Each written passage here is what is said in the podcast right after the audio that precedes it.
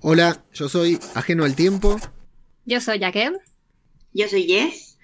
Y esto es... El podcast que faltaba sobre... El cuento de la criada.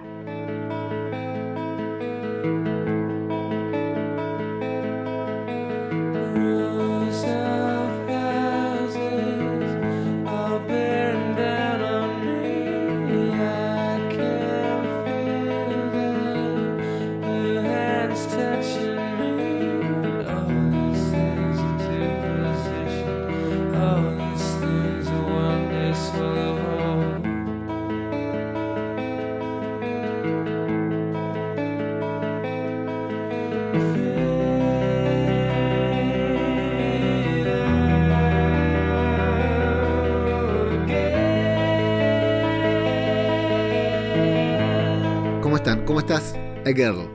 Muy bien, muchas gracias. Qué honor. Bueno, para mí, eh, para mí. Te, eh, me dijo Jess, ahora la voy a saludar, que estaba nerviosa y yo les digo, ahora les voy a decir por qué. Yo también estoy bastante nervioso en el podcast de hoy. ¿Cómo estás, Jess? ¿Más tranquila o todavía no? Bueno, un poquito nerviosa todavía. Muy bien, bueno, primera vez en el podcasting para Jess como podcaster, digamos, frente al micrófono. Siempre has escuchado los podcasts a través de los auriculares, de los cascos, ¿verdad? Eso es, sí, soy oyente. Muy bien. Y Girl también es oyente, pero eh, bastante involucrada con el mundo de- del podcasting por diversas razones que comentaremos o no más adelante. Much- muchas gracias por, por acercarse, por aceptar la invitación. Yo les decía, a mí El cuento de la criada es una serie que me gusta mucho, me apasiona, pero de la cual siempre me resistí a hablar porque voy a ser honesto acá y ya quedo expuesto para el resto del programa y todos los programas que hagan. Soy básicamente por herencia, ¿no? Eh, por heredado, un machista en deconstrucción. ¿Sí? Soy una de estas personas que tiene que ir adaptándose a las nuevas tendencias. Una de estas personas a las que al principio decía, pero ¿qué es esta tendencia, esta ola, esta moda de el, entre comillas, feminismo, ¿no? Y tuve que ir entendiendo y hablando mucho con mi señora y comprendiendo porque es un mundo que literalmente me quedaba eh, en la otra vereda y a costa de, bueno, quiero creer que empiezo a, entender y a aceptar los cambios, digamos, eh, de manera, a interiorizarlos, por decir de una manera, ¿no? No que sean solo de, de oído o de actitud. En consecuencia, esta serie es una serie que siempre me encantó, como serie, como producto, pero que tiene tanto contexto detrás, ¿no? De diferentes tipos, de diferentes contextos, valga la redundancia, que siempre me costó hablarlo, digo, porque digo, a ver si termino haciendo una serie como el cuento de la criada desde el enfoque del machismo, ¿no? Desde el enfoque de un hombre, que me parece, me parecería un, un error. Por eso, a pesar de que lleva cuatro temporadas, esta es la primera vez que me siento a grabar sobre el cuento de la criada. Algo que tenía muchas ganas, porque ustedes dos me conocen, me han escuchado en ocasiones y la verdad que cuando las cosas me gustan tanto, suelo hablar bastante. Y de esta nunca hablé, nunca escribí, nunca absolutamente nada. Y encima en casa no la ve mi señora, porque es una serie muy fuerte para ella, de las que le hacen daño, entonces no la mira. Mira Grey's Anatomy, que todos los capítulos te matan a uno y terminas llorando, pero el cuento de la criada tiene esa profundidad extra, ¿no? Va un poquitito más allá. Entonces no. Eh, no, no puedo hablarla ni acá en casa. Eh, Edgar, para vos, tu, tu relación con, con el cuento de la criada, ¿cómo fue? ¿Cómo surgió? ¿Qué te transmite? ¿Cómo, la, cómo vivís esta serie? Primero quiero agradecerte la honestidad, porque esto que has dicho de, de reconocer tu actitud ante la serie, tu actitud ante el feminismo y cómo, cómo has ido cambiando poco a poco, me parece muy interesante. Y también, por supuesto, nosotras tenemos nuestra parte de micromachismo, ¿no? O de muchas cosas que no nos damos cuenta. Eh, yo qué sé, en mi caso, por poner un ejemplo, cuando hay que reparar algo en casa, yo primero doy por hecho que lo va a reparar mi chico y luego ya cuando me aburro lo acabo investigando yo y lo arreglo, ¿no? Porque sí, porque en mi casa mi padre enseñó a taladrar a mi hermano, pero a mí no. Claro. Yo era la que aguantaba el, el- la aspiradora para que no cayera el resto al suelo, ¿no? Eh, y me parecía normal de niña. Y claro, ha sido luego eh, con el paso de los años y con, eh, a, a medida que me he ido desarrollando como persona y como mujer, que he ido viendo que las cosas son diferentes y que yo por mí misma puedo también salir de ese tipo de, de situaciones micromachistas. Por suerte no mucho más. Yo Yo en mi casa sí que viví que mi madre era mujer trabajadora eh, y además era la, que gobernaba. Mis padres trabajaban los dos y ella además gobernaba claro. La casa. Eh, o sea que nunca tuve, nunca vi esos límites de lo que yo podía estudiar o lo que yo podía, a lo que podía dedicarme. En cuanto a la serie, la primera temporada me pareció muy dura. Muy dura. El primer capítulo, el, piloto fue, vamos, aterrador. Luego te vas acostumbrando cuando van pasando las temporadas. Sigue siendo muy buena serie. Ahora disfruto más de esos planos, de esa fotografía espectacular. Eh, y, me, y me duele menos lo que está ocurriendo, ¿no? Porque digamos que como en Grey's Anatomy, te acostumbras a todo. Te acostumbras a ver los cuerpos abiertos y cómo meten las manos y cogen las vísceras, ¿no? Pues uy, he dicho, agarran las vísceras. ¿Cómo, cómo es esto, Leo? ¿Puedo, decir cogen? Estos, los podcasts de Radio de Babel se escuchan más en España que en Argentina, así que podemos decir cualquier cosa. Muy bien. Eh, y eso, me, me, gusta mucho la serie, me parece una gran serie eh, y me apetece mucho comentarla ahora. Muy bien. ¿Y Jess, cómo te relacionaste con esta serie en un principio, ahora? Pues, a ver, yo me, empecé a ver la serie porque una amiga me dijo, Buah, tienes que ver una serie que es una pasada, que te vas a quedar alucinada. Y yo decía, pero, ¿por qué? Y me decía, no te voy a decir nada, tú mírala y, me cuentas. Eh, vi la primera temporada de Tirón. O sea, cosa que no sé si en el Telegram me lo mencionabas mm, tú, a ver, que es incapaz de ver esta serie de maratón, pues yo me la ventilé entera porque es que no podía dejar de verla. Era como un capítulo, otro, otro, otro, otro. A lo mejor no en un día, pero en dos o tres días me la vi. Y aluciné, aluciné. Y yo, como tú, Leo, también la veo sola porque en mi casa ese tipo de series, nada, no las pueden ver. todo lo que es violencia a las mujeres o escenas duras con niños, con cosas así, nada. Entonces yo la veo sola también. Y tampoco tengo a mucha gente para comentar, o sea que estoy encantada de estar aquí también para poder comentarlo. Y a ver, y la verdad que me encanta estas series. Todo, es que me gusta todo. Yo soy muy, muy, muy fan, fan lover, total. Eh, vale la pena mencionar que con Jess nos conocimos o comenzamos a interactuar en el grupo de Telegram de The Walking Dead. ¿Sí? Somos muy fan los dos. Eh, Jess es súper fan de The Walking Dead. Súper fan también, sí, sí. Y esto no nos impide eh, disfrutar y ver el cuento de la criada de Walking Dead, Fear de Walking Dead y lo que sea. ¿eh? Estamos hablando de, ficción. Eh, si ustedes, si alguien que está escuchando esto le pasa lo mismo, que le gusta mucho el cuento de la criada y no tiene con quién interactuar, para eso nosotros todos lo solucionamos con un grupo de Telegram que lo pueden encontrar como t.me barra la criada full spoilers. Eh, pasan por ahí y estamos Jess, eh, Girl y también están, bueno, ah, vale mencionar que están eh, Doc, Sandra, Shock, que están haciendo el podcast también semanal con, con, review de los episodios.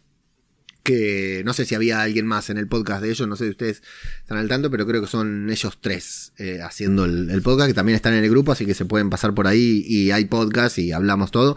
¿Alguna de las dos leyó el libro de Margaret Atwood?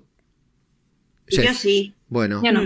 Eh, Yo a raíz de la primera temporada ya me compré el libro. Bien, entonces tenemos el punto de vista también de, desde el libro para ver por dónde van, van los tiros propiamente dicho de la serie. Eh, la idea es hacer un repaso general, no vamos a ir episodio, estamos justo en la mitad de temporada, en el quinto episodio, íbamos a hacer uno de los tres primeros, pero yo estuve muy complicado y no pudimos coordinar y bueno, hacemos uno al mitad de temporada y si las estrellas se alinean, hacemos el de final de temporada también y cerramos la cuarta temporada del cuento de la criada, que para muchos, ahora lo vamos a, debatir al final, está siendo medio redundante, eh, como que ya algunos dicen que están estirando el chicle, que están cansados de la serie, algo normal en una serie que lleva cuatro temporadas. Em, a mí se me hizo larguísima la espera de la tercera, sobre todo por el final de la tercera, a esta cuarta que se postergó por el tema del COVID y todo. Vos, Girl, ¿cómo atravesaste este tiempo? Pues eh, la verdad es que no, no, no era consciente de que estaba esperando por ella. No porque como hay tanta serie, cada vez hay más serie con, con, la que esperar entre una temporada y otra, que no, cuando llegó, pues, ah, mira, ni siquiera estaba esperándola, la verdad. De pronto, sí, pasó lo mismo porque también tuvo eh, en comparación con otras series, eh, poca difusión el regreso de, del cuento de la criada. Jess, ¿vos se te hizo largo este año y pico? Larguísimo. Sí. larguísimo, larguísimo. Es una de mis series favoritas, o sea que se me hizo larguísimo. Yo, yo, me acuerdo cuando avisaron que se postergaba la temporada, esta temporada que se postergaba, que tenía que haber salido el año pasado, que me lamenté muchísimo porque avisaron muy sobre la fecha ya de que más o menos uno la podía llegar a esperar y bueno, al final empezó así de golpe. Un día googleé a ver cuándo se estrenaba y se estrenaba la semana siguiente y me puse muy ansioso. Bueno. Además tiene 10 capítulos esta temporada. Sí. Tiene solo 10 capítulos. Sí, sí, cortita. Las otras tenían 13, así que nos han quitado 3 capítulos. Cortita y se pasa rápido. Bueno, por lo menos se, pudo rodar, que no habrá sido fácil también. Eh, no sé si vieron que se nota que hay eh, eh, al salvo algunas escenas, ¿no? Que habrán sido muy cuidadas o tal vez estaban filmadas de antes, que se nota que hay muy pocos actores compartiendo cámara, digamos, en la misma escena, hay dos o tres o están bastante distanciados. Tal vez no lo es solo por COVID, sino que es una cuestión estética de, la serie, pero se nota que, hay pocos actores interactuando al mismo tiempo y con cierta distancia también. Sobre eh, todo con, eh, acostumbrados a la primera temporada en la que se veía todas las criadas juntas mm. en muchas ocasiones. Sí. sí. sí, se nota, pero bueno, está bien. No, no se ve como algo negativo, no, no se ve como una lacra del COVID está bastante bien justificado. Sí, sí, sí, yo creo que se ve bastante normal la, mm. cuarta temporada hasta el momento. Eh, si les parece, vamos por eh, los detalles más importantes del primer episodio y yo voy mencionando algunas cositas y ustedes me van destacando lo que quieran o van diciendo si, si me omití decir algo o opinan todo lo contrario a lo que yo anoté acá en el resumen. En el primer episodio se llama Pigs o Cerdos, eh, voy por personajes. El más importante, por supuesto, es el de Jung, que continúa con el final, el tremendo final de la temporada anterior, que yo recuerdo haber sentido palpitaciones mientras lo estaba viendo. Y después agarrarme la cabeza cuando Jung decide no subirse al avión, ¿no? Que es una cosa que, que, incluso va a tener consecuencias en esta temporada. Y bueno, el final dramático que sabíamos que no iba a morir y se confirman en el inicio de esta temporada con un inicio de estos artísticos, ¿no? Con eh, Say a Little Prayer, la canción, mientras las chicas la van llevando, que es, es dramático, es, visualmente impactante, ¿no? No sé qué, qué te pareció a vos, el inicio con toda esta secuencia larga del rescate y las chicas con su túnica roja cruzando por el campo blanco de nieve, que es para mí es una maravilla la estética de esta serie es para disfrutar, es para sentarte e intentar buscar la pantalla más grande que tengas y, disfrutarla. Si, yo, hay ciertas series que si las emitieran en cine, sí. Y, si, yo, y yo pudiera pagar, a mm. lo mejor no los 10 euros que cuesta la entrada de una película, pero no sé, si, si pudiera ver ciertas cosas en cine, y esta es una de esas series, sí que lo haría, porque tiene, claro, esos planos, sobre todo los, los que están, los que ves que están grabados con un dron desde el cielo, recto hacia abajo, y dices, Qué bonito. Te dan ganas de levantarte y aplaudir. Yes. A mí en el principio me chocó un poco la canción cuando sonó, porque me esperaba algo más dramático. Claro. Tal y como lo dejamos en el último capítulo de la anterior temporada, me esperaba algo más, no sé, más dramático y de repente esa canción fue como, ¿vale? Sí. Pero luego, además me gusta mucho esa escena porque sale la canción y se corta de repente la canción y vemos a Jun Mm, el sufrimiento que tiene porque le acaban de dar un tiro. Entonces, me gustó también ese cambio, ¿no? La canción la cortan de repente y ya nos metemos de lleno en el, en el entorno de la escena. Total. Sí, a, mí me, también me dio la sensación de que la canción desentonaba, pero en principio es una canción que me, gusta bastante, digamos, cada vez que la utilizan en, alguna, en algún producto me gusta cómo queda. Y le daba esa sensación de, por ejemplo, yo esa canción la tengo muy asociada a uno de los primeros episodios de Glee, una serie que a mí me gustó mucho, que era para reír, ¿no? Y claro, en medio de semejante situación dramática me desentonaba más todavía, digamos, porque me la imagino con porristas bailando, que fue la escena en la que la usaron en, en, Glee. Em, bueno, la vamos a ver. Ya acá podemos empezar a hablar de uno de los puntos que más discutido es en la serie, que tiene que ver con la verosimilitud o inverosimilitud de una serie que es ciencia ficción, que es distópica, que hmm. Se maneja dentro de los parámetros de nuestra realidad, digamos, la física es la misma, ¿no? Eh, si no hay gente que vuela, quiero decir, digamos, es una ficción, pero no es ciencia ficción, ni, ni algo, ni un relato del tipo heroico, o sí, pero bueno.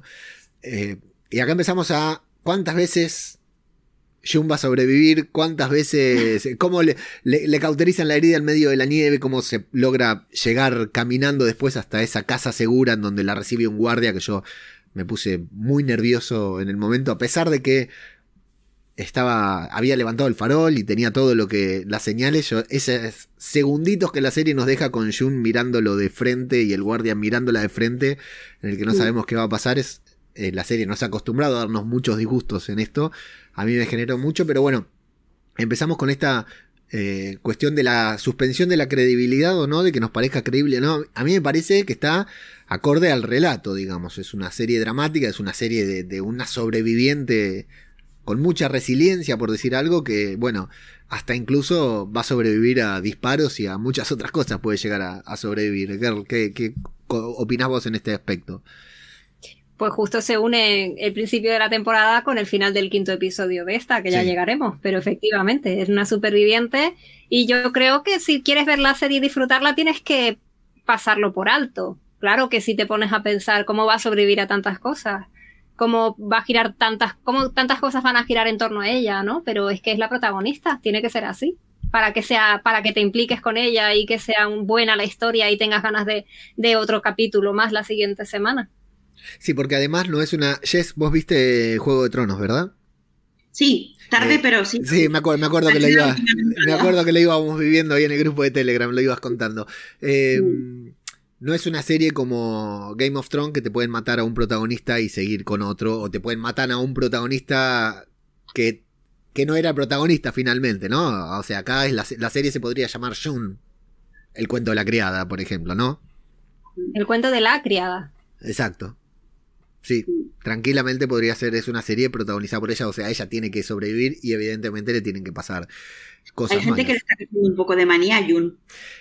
Me parece... Un poco de manía, un poco que... Sí, no sé. Me parece justificado. Me parece justificado. Me parece comprensible, pero al mismo tiempo entiendo que es el relato de la serie, es la mitología de la serie. Por poner un ejemplo, Jess y yo que somos fans de The Walking Dead, The Walking Dead era Rick Grimes poniendo caras, haciendo gestos frente a la pantalla, disparando su pistola, hasta que bueno, se fue la serie y tuvo que cambiar radicalmente la serie, ¿no? Pero eh, creo que la serie es Elizabeth Moss, no me imagino esta serie con otra actriz intentando poner sus caras, por ejemplo. Igual sí son demasiadas caras ya, ¿eh? Pero... ¿Alguien, no sé si alguien habrá hecho el montaje el montaje real sin, sin, o sea, sin censura, ¿no? Digamos, todas, todas las escenas suyas de los primeros planos y, cuando, cuando enfocan solo los ojos es primer plano o, es negativo ya, ¿cómo es? Y, y, juntándolos todos, ¿cuántos minutos son de serie? Ya, yo creo que ya lo hemos visto bastante. Sí, ya con, una, con una o dos veces por temporada ya vale. No, yo creo que hay una, una escaleta en la, en, la mesa de guionistas o en la del director por ahí que hay que ponerlo una o dos veces por episodio. creo que es parte de la mitología de la serie. A mí no me molesta, no me molesta demasiado. De hecho, a mí me gustan muchas veces estos momentos de Jun poniendo caras. Por ejemplo, lo mencionamos ahora, pero vamos a llegar más adelante, el momento de la terraza, en un episodio posterior, que vos la estás viendo a Jun con esa cara que pone y decís, bueno, ahora se suelta a las esposas y los mata a todos. O sea, se convierte en John Wick y los mata. Porque vos le estás viendo la cara de que en cualquier momento da vuelta a la situación, que es lo que haría cualquier otro tipo de serie de otro estilo, ¿no? Eh, y sin embargo, vos la ves con esa determinación y, con esas miradas que te transmiten mucho. Es cierto, la primera temporada eran todo, ¿no? La mirada de ello era. La mirada de ella era eh, lo que nos dejaban claro lo que sentía por ahí, lograba transmitir todo con una mirada a ella. Eh, pero bueno, sí, es cierto que es un recurso más que utilizado. Incluso acá yo me reía porque en el momento que la van llevando a rastras las chicas, eh, va haciendo caras, le van haciendo un primer plano con los ojos a ella mientras está agonizando prácticamente y controlando a, todas las demás que la llevan a, a esta casa segura. Bueno, ahí en esa casa segura vamos a conocer a Esther, esta señora, esta chica que ya entra con el pie derecho. Eh, yo quiero destacar que es Makina Grace, la actriz, una actriz jovencita que va creciendo muy de a poquito y que fue Capitana Marvel en el universo cinematográfico de Marvel también. Yo cuando la vi pensaba que era la actriz de Sabrina. Es muy parecida. Y yo Sabrina no la he visto, no, la serie no la he visto, pero Claro. ¿esta chica es la de que hace de Sabrina? ¿O es una hermana suya? ¿O quién es? De Porque hecho, es que es hizo de Sabrina en un especial eh, que se vio un flashback de Sabrina más chiquita ¿Salió en Sabrina? y ella la hizo de Sabrina y es igual, si las ves a las dos son, son iguales, dos, dos Me buenas actrices. Y sale en Young, en Young Sheldon. Ah, también de está hecho, en ahora, serie. ahora mismo están emitiendo Young Sheldon y en, la misma semana se pudo ver un capítulo en el que salía, bueno, no sé si fue el primero o si fue el segundo, y, y- y otro papel radicalmente diferente en Young Sheldon y es impresionante. Tiene mucho por delante esta chica. Sí, sí, y aparte en dos registros 14 años diferentes, creo que ¿no? tiene. Iba a preguntar Sí. la edad, si sabías la edad. Me suena que tiene 14 años. Ya lo, sí. mientras lo averiguo, te pregunto, eh, Girl, ¿y qué tal no solo la actuación, sino todo el trasfondo de, de Esther, toda la historia, que fue, a mí me pareció genial, me pareció muy buena la personalidad, ¿no? De, de, de sospechar, ¿no? De no saber si es a nosotros como espectadores, ¿no? No saber si confiar en esta chica o no durante gran parte del episodio. Le hace comer el cerdo a, a Janine, digamos, porque Mm. no puede evitar mandar, digamos, cumplir su rol de, de- de señora de, de la casa. Y después cuando conocemos todo tu- su trasfondo con el, con el comandante y, y lo que tuvo que pasar Sí. también, ¿no? Es que está muy bien escrito el personaje, porque es verdad que lo primero que vemos de ella es que está sobre Jung, diciéndole, eh, bueno, que, haciéndole ver que la admira, que estaba esperando por ella, y luego tiene esos contrastes, ¿no? De, de- no deja de ser una señora, pero es que mm, si ella creció en, en Gilead con esas ideas, eso fue lo que le inculcaron, eh, realmente parece que lo que la hizo despertar fue la- el trauma que luego sufrió. Pero eh, a mí me gusta compararlo con el personaje de el niño que vemos en Canadá, que va Rita a hacerle la Sí. comida. Lo mismo, él no sabe, no entiende nada, él estaba a gusto en Gilead, porque los niños eran muy bien tratados. Entonces, me parece un, un personaje muy, muy interesante en ese aspecto. Los contrastes, y creo que ella está, está muy bien, lo interpreta muy bien, y, y me lo creo, me creo esos contrastes, me creo su actitud eh, tan extraña en una situación y en otra. Y luego, claro, cuando te cuentan lo que está pasando, pues estás a tope con ella. Sí, tiene una frase muy buena que es, las señoras también sufrimos acá en Gilead, las señoras también podemos sufrir. Eh, ¿Qué te pareció a vos, Jess? A mí me dio mucha pena el personaje, porque es que es una niña. Es que es una niña. Una niña metida en una casa con un viejo, porque ese tío, ¿cuántos años puede tener? Sí, 70 años, 65 años, 70 años o más, no lo sé. Y me dio mucha, mucha lástima, porque, porque sufre abusos también, lo que dices tú. Las esposas también, según qué esposas lo han pasado también muy mal. Y me dio mucha pena. Y no me gustó mucho el final. El final cuando Jun la... No me sale la palabra, la, la incita sí. a asesinar, a, a mí no me gustó. Porque esa niña yo creo que no necesita eso, en mi opinión, ¿eh? Ya está muy, no loca, pero está muy deteriorada para haber matado a ese, a ese tío. sí. A mí no me gustó que Jun la incitara a matar. Yo tengo muchas ganas de, de terminar, de, de volver a verla, de ver a ver en qué va a terminar, porque aparte ella le dice, bueno, soñé con vos, le dice a Jun, soñé que matábamos, soñé que matábamos Sí, es que Jun- comandantes. Es una heroína, para esa niña es una, es una heroína. Yo no Mm. sé, me gustaría saber también lo que habla la gente, porque todo el mundo conoce a Jun en Gilead. Sí, Todo el mundo sabe quién es. ya es un mito. Me gustaría que se tratara más también. Eso, pero viste que poco a poco también te iba a decir, lo empezamos a ver esto, porque tenemos la visión de Esther, de esta chica que la tiene como una ídola, por lo cual ya empezamos a saber que todo el mundo sabe, conoce de Jun, se van a enterar de, aunque Gilead intente no contar nada del avión, del vuelo con los 84 chicos que lograron sacar de allí. Eh, después más tarde vamos a tener a una, eh, ¿cómo se llaman las que cocinan? Marta. No es Marta. a una Marta eh, que dice que Jun mata a cualquiera, cualquiera que está al lado de Jun termina muerto, digamos, entonces no la quiere. Y allá en, en Canadá también, que la van conociendo y van escuchando de Jun y se va convirtiendo también como en una especie de mito heroico que, que va avanzando. Hay varios puntos de vista desde cómo van hablando de, de Jun. A mí me hizo acordar mucho el papel de Esther a el de la chica, que no me acuerdo el nombre de la actriz, pero que estuvo en Euforia también, que con el que casaron a, a Nick. ¿Fue a Nick? ¿A que casaron? Ya, Al ojo. Al ojo, sí, exactamente. Y después la terminaron matando. Eh, que también. Nick Blaine. A Nick Blaine. Había sido educada dentro de, de Gilead, digamos. Y. Mm. To- pero si bien estaba ahí con Nick y, quería eh, cumplir el- los designios de Gilead para con ella, todavía no los tenía tan. eh, bueno, en realidad, tal vez luego vamos a ver, ¿no? Con Serena, que ninguna de las mujeres que son. Ni que cumplen un. Salvo Lidia, tal vez, que cumplen un rol u otro, terminan estando totalmente convencidas o, o tienen. eh, dentro suyo ya este, este designio que, que Gilead les propone, ¿verdad? Porque de una u otra manera son víctimas, la verdad es esa. Salvo las niñas, las más niñas, las que todavía no son obligadas a, Claro, a, pues, a lo que han obligado a, a Esther, ¿no? Las más pequeñas, pues sí, están a gusto, las tienen entre algodones, las tratan muy bien, pero claro, el, el futuro que les viene por delante es muy malo. claro. Sí. Es, eh, sí, un- Sí. un detalle, ¿es posible, eh, perdón que vaya un poco para adelante, para no, atrás, es así, ¿es, no, no es posible, así. ¿es posible que a Esther la viéramos en, en el último capítulo como una de las nuevas criadas? Pues me fijé, yo me fijé y yo no la vi. vale. Yo me fijé y Es no que la algo he estado viendo por ahí, de, de- hay quien dice que sí estaba por ahí, yo no la vi tampoco. Yo tampoco, Pues pero yo me sería fijé. fuertísimo, ¿eh? Me fijé y no la vi. No la Porque vi. no deja de ser una mujer que ha asesinado, entonces...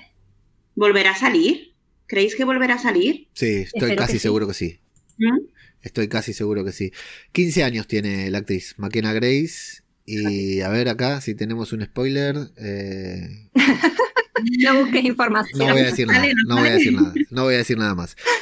Eh, bueno, a mí me gustó mucho también visualmente, como siempre, la escena de eh, Esther entrando con toda la ropa ensangrentada y acostándose junto a, a Jun. La verdad que me pareció impactante también visualmente. Pero bueno, es algo que tendríamos que repetir constantemente con esta serie, ¿no? Porque visualmente es impecable. Bueno, Mm. eh, nos vamos un poco a Canadá, en donde los tenemos a, al comandante y a Serena, que tienen su... Se, se enteran lo del avión, ¿no? Lo de los 86 chicos, y, y el punto de vista del comandante me parece brutal, como tiene... No es un lavado de cerebro, ¿no? Porque Gilead es parte de su concepción, pero como dice, pobres niños, se quedaron sin hogar, o sea, todo lo contrario a lo que todos creemos, me pareció brutal ese, ese pensamiento de- del comandante de este ser tan Pero despreciable, ¿no? Pero también parece que se preocupa por Jung. Bueno, claro, la llaman de Fred. Sí, A mí me, en esa escena me chocó que parecía que los dos estaban, estaban sintiendo eh, lo que le iba, la consecuencia, las Sí. consecuencias que iba a sufrir luego Jung. Como si sintieran todavía un mínimo afecto por ella. Es que el comandante ha tenido una relación muy extraña siempre con Jun.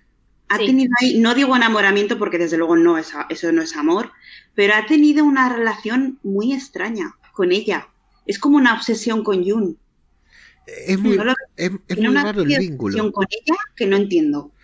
Es que Mm. es muy raro el vínculo, es muy raro. Por supuesto, me imagino que si habláramos con, con algún especialista, nos podría hablar de cierta patología o algo, ¿no? Porque es un vínculo muy raro. Porque Serena también ha estado muy unida a Jun por el tema de, de, de- de Nicole. Y, y también tienen esa relación. No es amor-odio tampoco, porque es más odio que otra cosa, pero en cierto momento logran tener un, algo en común. O sea, las dos son madres del mismo niño. Es muy raro, no lo son, pero las dos se sienten madres del mismo, de la misma niña. Es muy raro. Claro, es que Sí. Serena, a ver, en el fondo, evidentemente no es la madre biológica, pero es la madre, eh, para ella es su hija. Para ella es su hija, no es menos madre porque no la haya parido. Sí, A como, mi parecer. como tantas otras madres en, sa- sa- Claro, saliendo no de Gilead, ¿eh? Des a luz a un niño o porque lo adoptes, no. Madre para mí es otra cosa y Serena para mí sí que es madre de Nicole Claro. también. Además Ahora, de que... ella, parece ser. Mm, Sí, bueno, a ver qué pasa ahí. sí. A ver Que- qué pasa ahí y qué pasó que- antes. que, que también Serena tuvo que aguantar a Jung en aquellos rituales. Sí. Ella estaba ahí presente, no como observadora, no, no, estaba completamente presente cuando su marido estaba violando a la criada. Sí. O sea, es que sí es cierto que todas las mujeres en Gilead están sufriendo mucho por su rol y, y que todas son supervivientes. Todas Sí. se están adaptando a esa situación. Y, y mira que Serena, Serena, tenemos esa cosa ahí de, de que ella trabajó mucho en pro de Gilead, de que saliera adelante, ¿no? Cuando se, todavía se la dejaba hablar y Sí. escribir al respecto. Sí, creo que, Entonces, que el- sí, el- ella, ella la, perdón. la implicación que tuvo en, el, en la concepción y en el nacimiento. Bueno, de hecho, al final fue ella la que lanzó a Nick a los brazos de Jung Sí. porque necesitaba ese hijo, porque quería ese hijo. Veía que incluso su matrimonio se, se podía romper si, si la criada no se quedaba embarazada. Es. Eh, creo que el personaje de Serena, aparte de que la actriz es buenísima, es, también es una cosa. eh, uno no puede. Si bien empatiza, uno no debería empatizar con, con un personaje como Serena también. Pero creo que cuando conocimos todo su pasado en las temporadas anteriores y, y algunas de las cosas que están pasando ahora, es, es riquísimo el personaje, es maravilloso. No así el. ¿Cómo el disfruté de esos flashbacks? Uf. La gente protestó mucho, pero yo disfruté muchísimo de todos los flashbacks.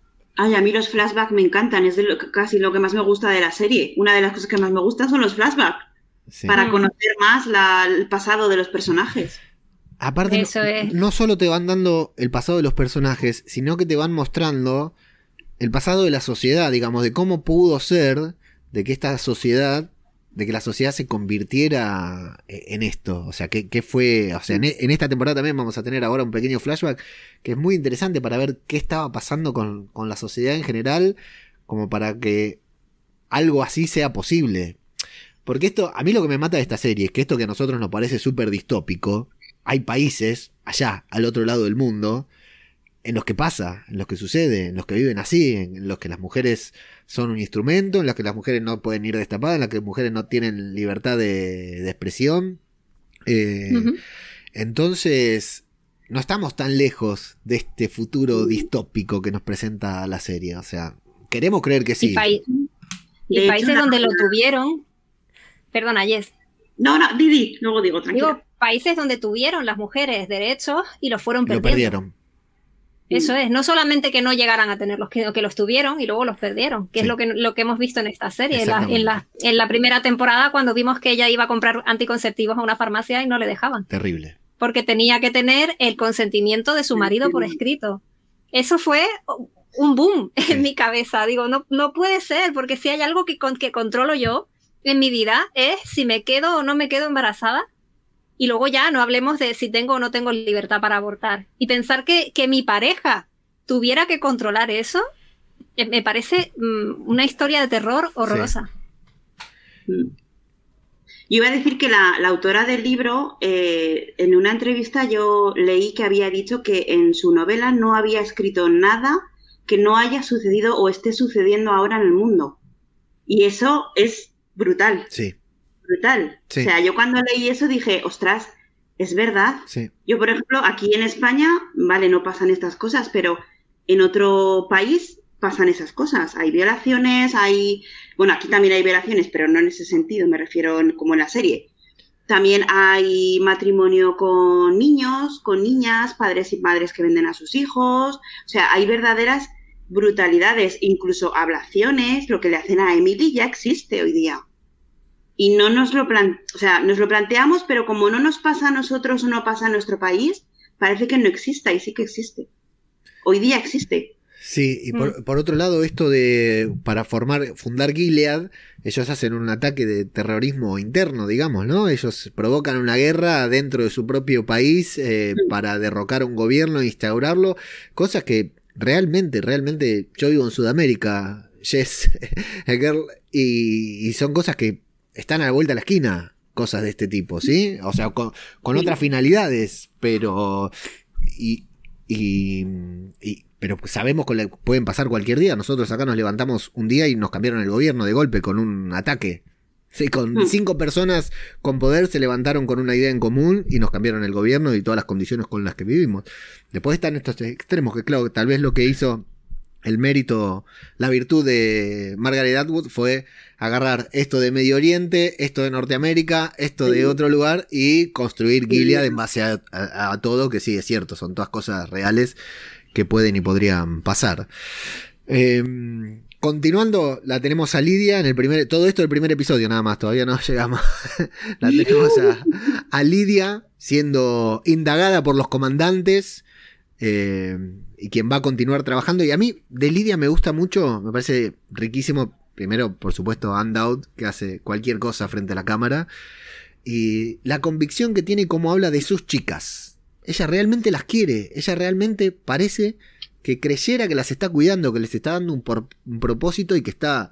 O sea, su única misión en el mundo es cuidar y proteger a su manera a las chicas. Eker.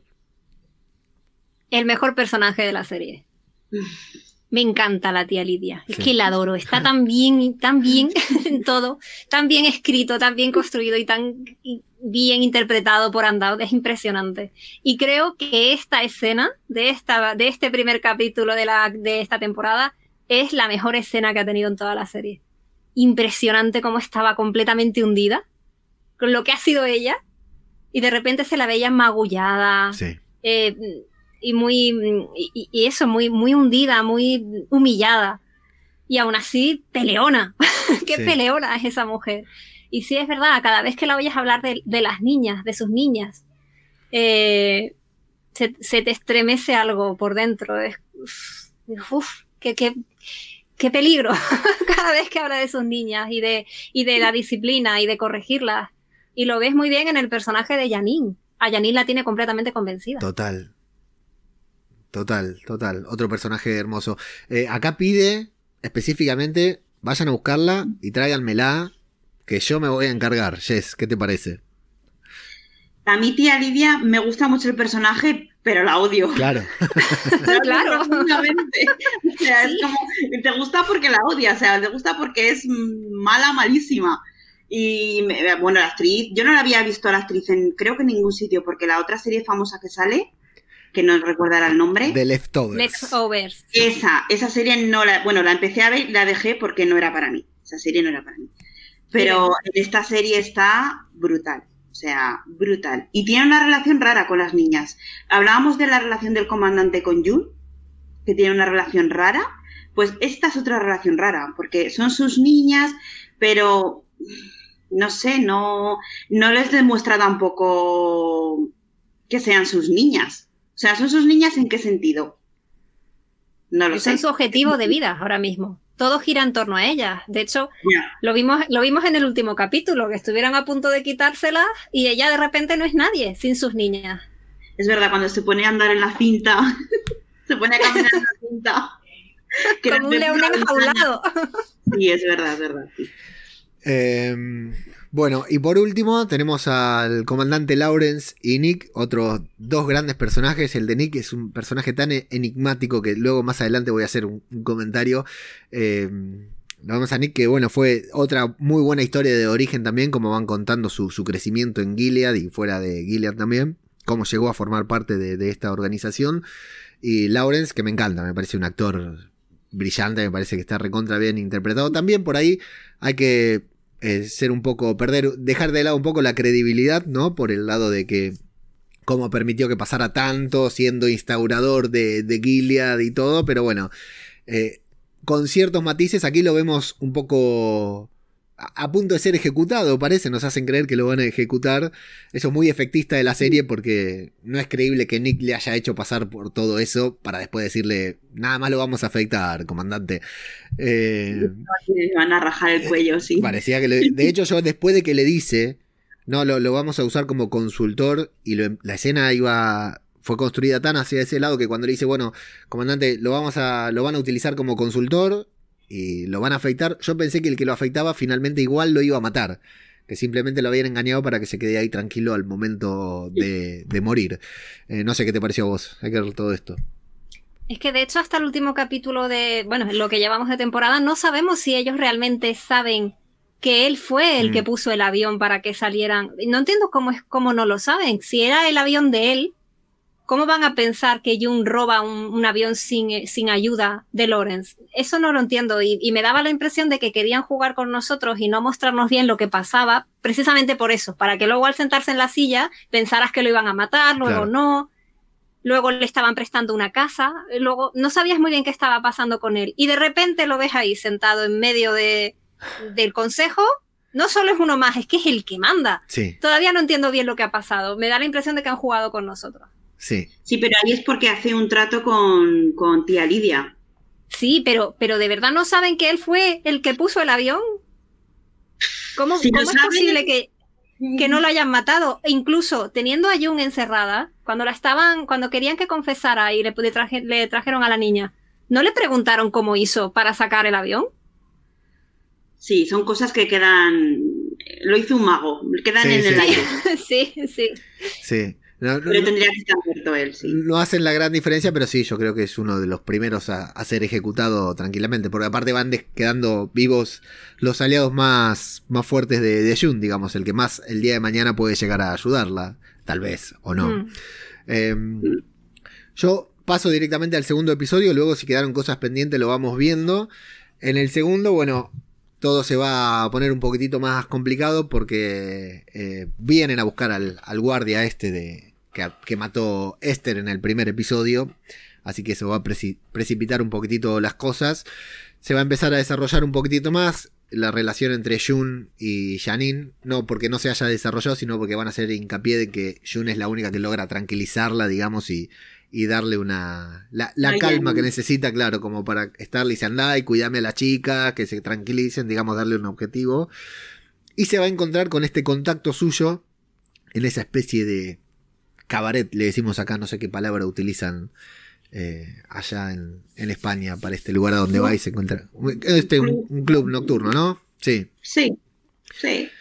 Eh, No voy a y- decir otra palabra más fea. sí, sí, también le Una decimos. whiskería. Ah, y acá le decimos pu- puterío, si no, puterío, pero no sé si va para este podcast, no sé si quedó bien diciendo puterío. Y Lo- la, que, la más común aquí es Puticlub. también, Sí. también puticlub, sí. También, también puede ser puticlub, es cierto. Bueno, el tema que Jun quiere entrar a los Rambo, dice, ¿por qué no matan a todos estos? Y la otra chica le dice, pará, pero nosotros, no- nosotras no podemos hacer esto. Sí, cómo no, los tenés acá. Si yo estuviera en tu lugar, yo lo haría. Ya lo hizo, lo sabemos, ¿no? Eh, no, no se dejó, lo hizo en la temporada anterior. Y va a recibir ayuda de Esther, que lo- le va a enseñar a, a envenenar, a fabricar veneno, algo que ella estuvo Qué haciendo bueno con el comandante. Genial, me pareció genial. Un Qué bueno. gran recurso. Sí, sí, un gran recurso que... El, el comandante por eso estaba un poco distraído, porque estaba drogado, ¿no? Claro. Estaba... Eso parece. Sí, Lo estaba enfermando. lo cual nos da la pauta también de lo peligrosa que puede ser Esther, ¿no? Que estuvo un par de años ahí metiéndole algo a- al comandante, ella mantuvo su estatus, se cuidó de, de- de los abusos del tipo y cuidadito con, con Esther, por eso te digo, es gran Hay personaje. que verla más, yo ojalá que salga, ojalá que salga más. Espero, sí, yo también la quiero ver, la quiero ver. Eh, bueno, la situación de Jun básicamente se pasa por eso, por el atentado este que quiere cometer a los comandantes y al regreso que se encuentra con Nick. Qué relación, qué, qué, qué personaje también tan enigmático Nick que la detienen, le matan al guardia, se llevaron a la chica, la detienen ahí y él va y la acaricia con la parte, con el puño de la mano, la acaricia para que...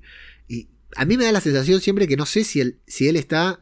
eh, En esta temporada tuve, creo yo, lo que es, ahora lo voy a mencionar, el primer vistazo a realmente los sentimientos de Nick. Porque hasta ahora siempre la lo vimos en contacto con ella. Y con ella es muy adorable, ¿no? Muy distante también por su papel. Pero siempre queda la duda, ¿realmente estás del lado de Jun o no? Aunque la ayuda y todo, nunca sabemos. Y siempre encima es él el que la va a perseguir y acá ese visualmente también, ¿no? Ese momento en que la detienen y como la, la acaricia apoyándole el puño de la mano en la espalda para que nadie la vea me parece me parece brutal, como diciéndole quédate tranquila, acá te están apuntando todos, pero estás conmigo, girl. Sí, él está ahí para protegerla, pero realmente mm, si la quisiera, si la quisiera, no estaría poniendo él su propia seguridad y su propia vida por delante. No es amor, eso no es amor. Es un capricho, sí. es igual que, que Fred, un capricho lo que tiene con ella.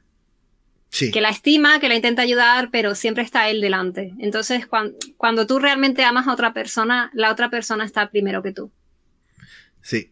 Jess, creo yo. Nick. Mm, Yo con Nick, las primeras temporadas sí que mm, parecía que estaba más enamorado de ella. Ahora me tiene totalmente descolocada. Totalmente. Porque en las primeras temporadas fue por él, porque casi las veces que ha logrado escapar o casi escapa Jun, ha sido porque se lo ha facilitado él. Sí. En esta temporada mm, está que sí, que no. Eh, Bueno, el, el final de, de tempo- del capítulo 5 ya me dejó súper loca por el ataque, porque él sabía que estaba Jun allí Sí. o se lo imaginaba. Entonces ahí sí que no sé de qué palo va. No lo sé. Es- me tiene muy descolocada este personaje. Bueno, y creo que básicamente de, de Jun, Nick, básicamente es esto. Se llevaron a las chicas, eso sabemos. O las chicas no están, eso es lo que, sabe, lo que sabemos en ese momento. No sabemos si se las llevaron o no. Y en. Canadá. Yo pensé Sí. que se las habían llevado. Yo también, yo también. Sí, sí, sí. Hasta el episodio siguiente no, no, no percibí que no, no estaban las chicas. Bueno, me mató en Canadá que vemos a Rita de Civil dando un discurso que me, me encantó verla. Me, me sorprendió una de las cosas que más me impactaron del episodio. Y bueno, su incomodidad, ¿no? De manifestarse en público todo. Otra de las eh, distintas, diferentes víctimas que nos presenta Gilead, ¿no? Una mujer que no fue abusada, que no, no fue. Mm. ah, no, no fue. A ver, a ver. Uy, no fue abusada. Sí, eh, sexualmente, debía haber dicho, ¿no? Sí, es cierto. Es cierto Continúa. sí. Fue, fue sometida en, en todos los aspectos, menos en el aspecto sexual, por lo menos que sepamos, ¿no? Y que bueno, sepamos, sí. la vemos ahí y la vemos luego. eh, Es acá cuando se encuentra. No, acá recién eh, Rita va a ayudar. Me pareció brutal. Utilizar a Rita, no utilizar, pedirle ayuda a Rita para ese momento, para este niño que había sido rescatado. Vemos lo, lo conflictivo que resulta también el destino de esos 84 chicos que han sido institucionalizados dentro de Gilead. Gilead es su hogar, sus padres son quienes no eran sus padres, algo que ya habíamos visto que pasó con Hannah también, la hija de, de Jun, y que el nene no se quiere quedar. Y lo difícil también, desde el lado de la otra persona, que es su tía, los padres del niño evidentemente no están, los habrán matado en, todo el, proceso de, de Gilead. Y lo difícil que resulta también para la tía ser un poco más complaciente y comprensiva con el niño cuando habla de sus padres que no son sus, sus padres y, y lo confronta. Me pareció complejamente hermosa la situación, complejamente bien expuesta la situación para que veamos que todo tiene consecuencias, ¿no? Incluso el accionar, el buen accionar de Jun para con estos chicos. ¿Eh? Sí, ese niño que no sabía lo que era una pizza, ni los nuggets de pollo. No sabía lo que era, ¿no? Él, él le gustaba su comida casera de toda la vida. Y sí, le dio, le dio mucha pena, porque es verdad que los ha salvado, ha sacado a los niños de esa, de, ese- de ese lugar. También es verdad que el chico no está en una situación tan complicada como si fuera una chica. Eh, Sí. Siguen, claro, está claro que el futuro de ese chico en Gilead también es un futuro de abusos. Lo vemos en Nick. Nick es- no, no le gusta la situación, pero para sobrevivir se ve obligado a transigir con todo eso, incluso en su posición actual de comandante, ¿no? Imagino este, este niño que vemos en un futuro, pues si es un niño de buena familia, siendo, siendo comandante, por ejemplo, y si es un niño pues de familia pobre, siendo a lo mejor, no sé, como vimos algunas otras familias que ayudaron en otras temporadas a Jung, ¿no? Sí. teniendo sus propios hijos o no, pero, pero siempre sometidos al terror del- de ese régimen. Entonces, el niño no lo sabe. Tan chiquitito no lo sabe, lo habrán tratado muy bien y de repente no tiene a su familia. Está completamente desarraigado. Y, y que cómo se le ilumina la cara, la cara cuando llega Rita y le dice, ¿cómo es el saludo? ¿Cómo es el saludo? ¿Cómo es el buenos días? Que se me acaba, me acabo de quedar en blanco. Bendito sea el fruto. Bendito, sea- bendito día, le dice bendito el niño día. Le dice al niño, bendita tarde. Y de repente el niño levanta la cabeza y abre los ojos y le dice, bendita tarde. Es como mi casa. Sí. Sí, da mucha pena, la verdad. Es una Claro, situación es que- muy complicada. Ellos se han criado, y muy- bueno, otros han nacido allí, pero estos se han criado desde muy pequeñitos en un mundo ya así. Para ellos lo normal es eso, es tener pues, a la Marta que te haga la comida casera, tal, eh, a, a los padres, o sea, en un mundo como es Gilead. Entonces, para ellos de repente los cogen, los meten en un avión y los sueltan en un país libre Y, luego la tía tampoco le veo que tenga mucho tacto con el niño, pienso yo, porque era la tía, ¿verdad? Está con él, es la tía, creo. Sí, es la tía. No lo conoce. tus padres no sé, no sé, le contesta, no le contesta muy bien. Hay que entender también a ese niño. Y esa tía no es muy cariñosa ni muy, no comprende la situación. Pero hay algo que le dice Moira de estas adopciones espontáneas. No me acuerdo cómo, cómo es que lo menciona. Claro, cuando te traen el chico y mm. te golpean la puerta y dicen, bueno, este es tu sobrino, acá, quédatelo. Y por ahí ella no tenía intenciones y vaya a saber cómo es y tal vez lo dio por muerto, lo dio por perdido. Nadie esperaba un avión con 84 niños de golpe, de los cuales me imagino después los vamos a ver, no, acá los vamos a ver pidiendo fondos, ¿no? Porque yo decía, ¿cómo hace Canadá para financiar todo esto? ¿Cómo hace Canadá para aceptar a todos estos refugiados, ¿no? Con, podemos mirar ahora, encender el, noticiero, un canal de noticias y ver el, problema que hay con los refugiados en, en todo el mundo, ¿no? y cómo hace Canadá para afrontar todo esto. Y claro, evidentemente a fuerza de, donaciones y, de mucho esfuerzo de muchas personas, pero claro, te llega un avión con 84 niños, no sé cuántas Martas. ¿Qué haces con todo eso? ¿Cómo, cómo lo, lo procesas? O sea, están, están todos improvisando también. Y me parece muy bien, bueno, Moira, que es un personaje también que me encanta, y Rita. De hecho, creo que es Moira, creo que, perdón que te corté, creo que es Moira quien dice, sí, Jun ha sacado a los niños, pero aquí las, los que tenemos ahora que lidiar con eso somos nosotros. Me encantó. Me encantó ese punto de vista de las dos, Emily y Moira, diciendo, bueno, yo también estoy enojada con, y incluso Luke, por momentos, diciendo, bueno, sí, pero ella, ¿por qué no vino? ¿Por qué no se subió al avión? ¿Quién, quién deja a, está bien, ¿no? Por los dos lados, pero ¿quién manda a su hija? Y deja y se queda ella, digamos, ¿no? Al mismo tiempo. Claro, porque tiene otra niña. Claro, claro. Por Hannah. Pero claro, es, es verdad que mm, eh, hablabas de esta, de la, del, hablábamos del chico y de su tía y decías, Jess, que, que no es, que no la veías muy cariñosa o, no, o, que no se comportaba muy adecuadamente. Que no entendía la situación del niño. Sí, es cierto que no lo entendía, pero también me, me pongo en su lugar y siento su frustración como tía y también como una mujer que de repente es obligada a ser madre. También. Que es lo mismo que le pasa a Moira. Moira tiene mucha rabia porque ella no, no eligió ser madre y de repente está cuidando de un bebé. Sí, con, con Luke. Encima tampoco con su pareja. Está cuidando de un bebé con un hombre que no es su pareja, y que tampoco es el padre. Y, es una situación complicada. Me gusta mucho de esta serie cómo muestra la situación compleja de, de todos los puntos de vista. Sí. sí. Sí, a mí me gustó mucho también eh, eso que estamos diciendo, ¿no? De, verlos a ellos diciendo, bueno, las consecuencias de lo que hace Jun eh, las, estamos pagando nosotros, digamos, ¿no? En, cierta forma. Y algo muy lindo de este capítulo, no muy lindo, pero algo muy interesante de este capítulo es todo lo de Serena, en el momento en que la están examinando, que después vamos a descubrir que está embarazada también, que es toda una sorpresa para ella, para, para todos. Para el funcionario que está ahí actuando con ella, ¿no? Todo el tiempo. Eh, pero el momento en que la, la están examinando, ¿no? Y ella dice si fue con, consentido, ¿no? Eh, el abuso, si no fue consentido, si se lo merecía, si no merecía lo del dedo. Después dice, bueno, algún golpe más y primero dice que no. Y después dice, bueno, ya está, ya no tengo nada que ocultar, tengo un golpe acá. Y cuando dice eso, la que la está examinando, que no la vemos en pantalla, le dice, ah, y eso también fue con su consentimiento juzgándola. Eh, que no era tu, tu misión. A ver. Y de hecho, le dice, parece que no le dejó marca permanente. Que no le dejó marca permanente. Y la cara que pone Serena en ese momento es, mm, dice mucho.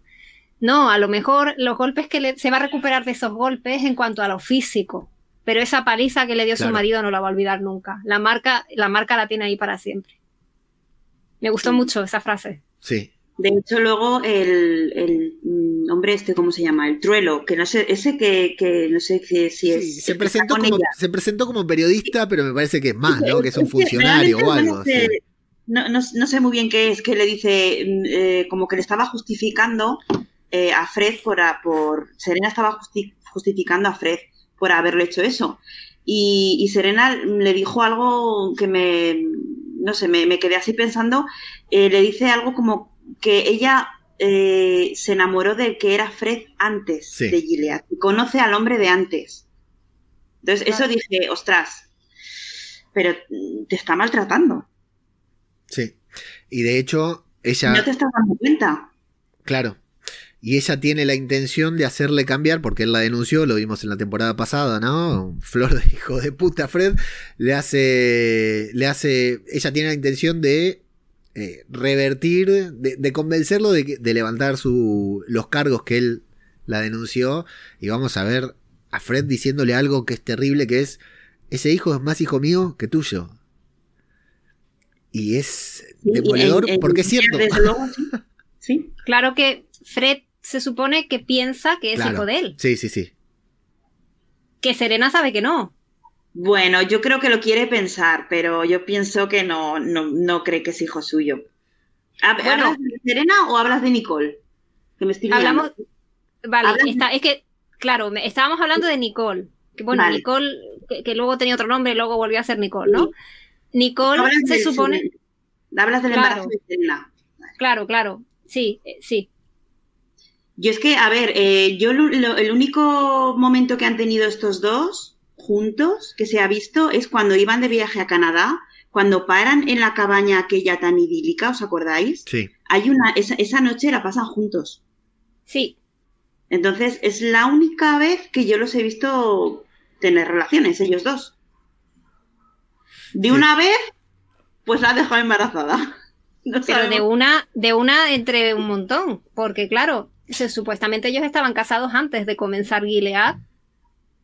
Y luego tampoco dejó embarazada a Jung. Sí. Que claro, puede pasar, pero yo no lo. el aire puro, lo que dice Serena, el aire puro de Gilead, el agua. Sí, sí, claro. Claro. yo, lo, yo lo veo muy poco probable que sea, que sea el padre. Pero bueno, también era muy poco probable que ella se quedara embarazada. Pero ¿y entonces quién va a ser el padre? ¿El, periodista barra eh, abogado barra es Ni idea. no... Pueden salir por cualquier lado. Sí, es, eh, al menos es una incógnita. A mí también me resulta raro, pero no, no veo por qué otro lado podrían salir. Pero sí, al menos es, para, para pensarlo, ¿no? Y para Serena yo lo que pienso es que esto para ella es un palo porque cuando ella ideó todo el plan de Gilead eh, era porque las mujeres eran estériles, supuestamente. Sí. Y ahora ella está embarazada. Entonces, para ella tiene que ser un. En la cabeza tiene que haber boom. Sí. Porque ahora está embarazada ella. Sí, sí, perdió sentido todo, el plan, digamos, ¿no? Ya lo, que necesitaba ya, ya lo consiguió y por medio propio, supuestamente. A ver ahora qué pasa. Sí. Algo que no explicaron y que no sé si lo dicen en el libro es eh, las niñas, las niñas que nacen en Gilead, eh, se supone que todas las que son fértiles acaban siendo criadas o si son, por ejemplo, ¿qué pasa si ahora Nicole es fértil? ¿De repente pasa a ser criada o, hay, las señoras pueden tener sus propios hijos? Pues ahora mismo no recuerdo si dicen algo... No lo sé. siempre me quedo ahí la duda. las mujeres fértiles serían como, como Iden. Iden era la mujer de Nick.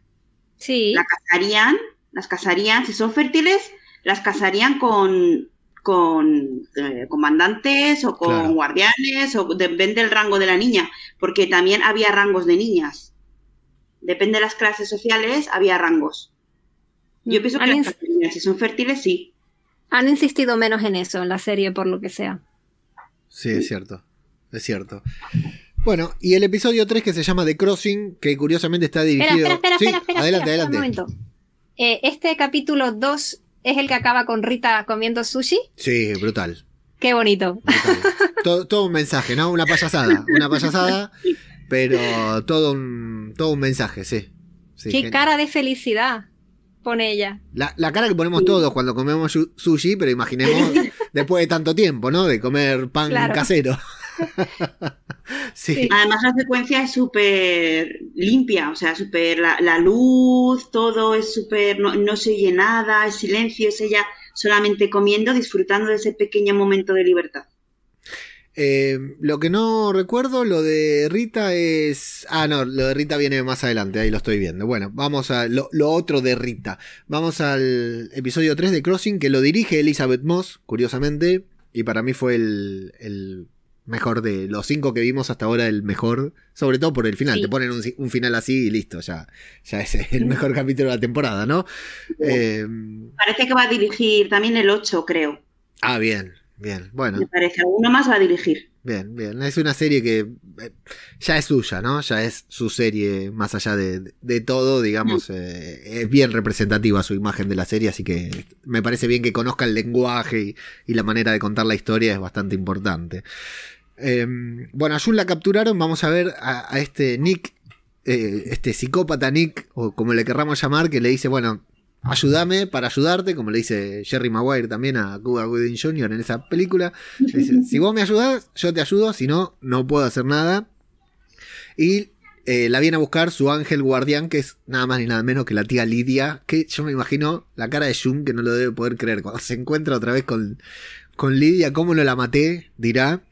Y bueno, la larga secuencia de, de interrogación, de tortura, de abuso nuevamente, para que ella lo que quieren es que les diga a dónde están las chicas que descubrimos que se escaparon, ¿no? Que se fueron al otro refugio, sabemos que ella lo sabe, pero bueno, una larga secuencia de las que tanto estamos acostumbrados y que no por eso deja de ser eh, fuerte, chocante y... y- Ay, y yo con la fuera. escena de la uña tuve que dejar de mirar. Yo dije, como le, se la quiten, dejo de mirar. Bueno, fue de verdad, cuando le coge con el alicate la uña y se la empieza a estirar, yo estaba diciendo, Dios mío, Horrible. qué horror.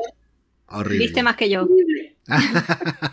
Eh, yo no, no iba a dejar de mirar, pero digo, ¿cómo, cómo aguanto la sensación? De, me estremezco de, de pensarlo, ¿no? Y mirá que yo veo cosas, ¿no? Sangrientas, pero la verdad que sí, es, están... Y la perversidad, ¿no? De ese comandante sonriente, gentil, educado, qué, qué, qué perversidad tan...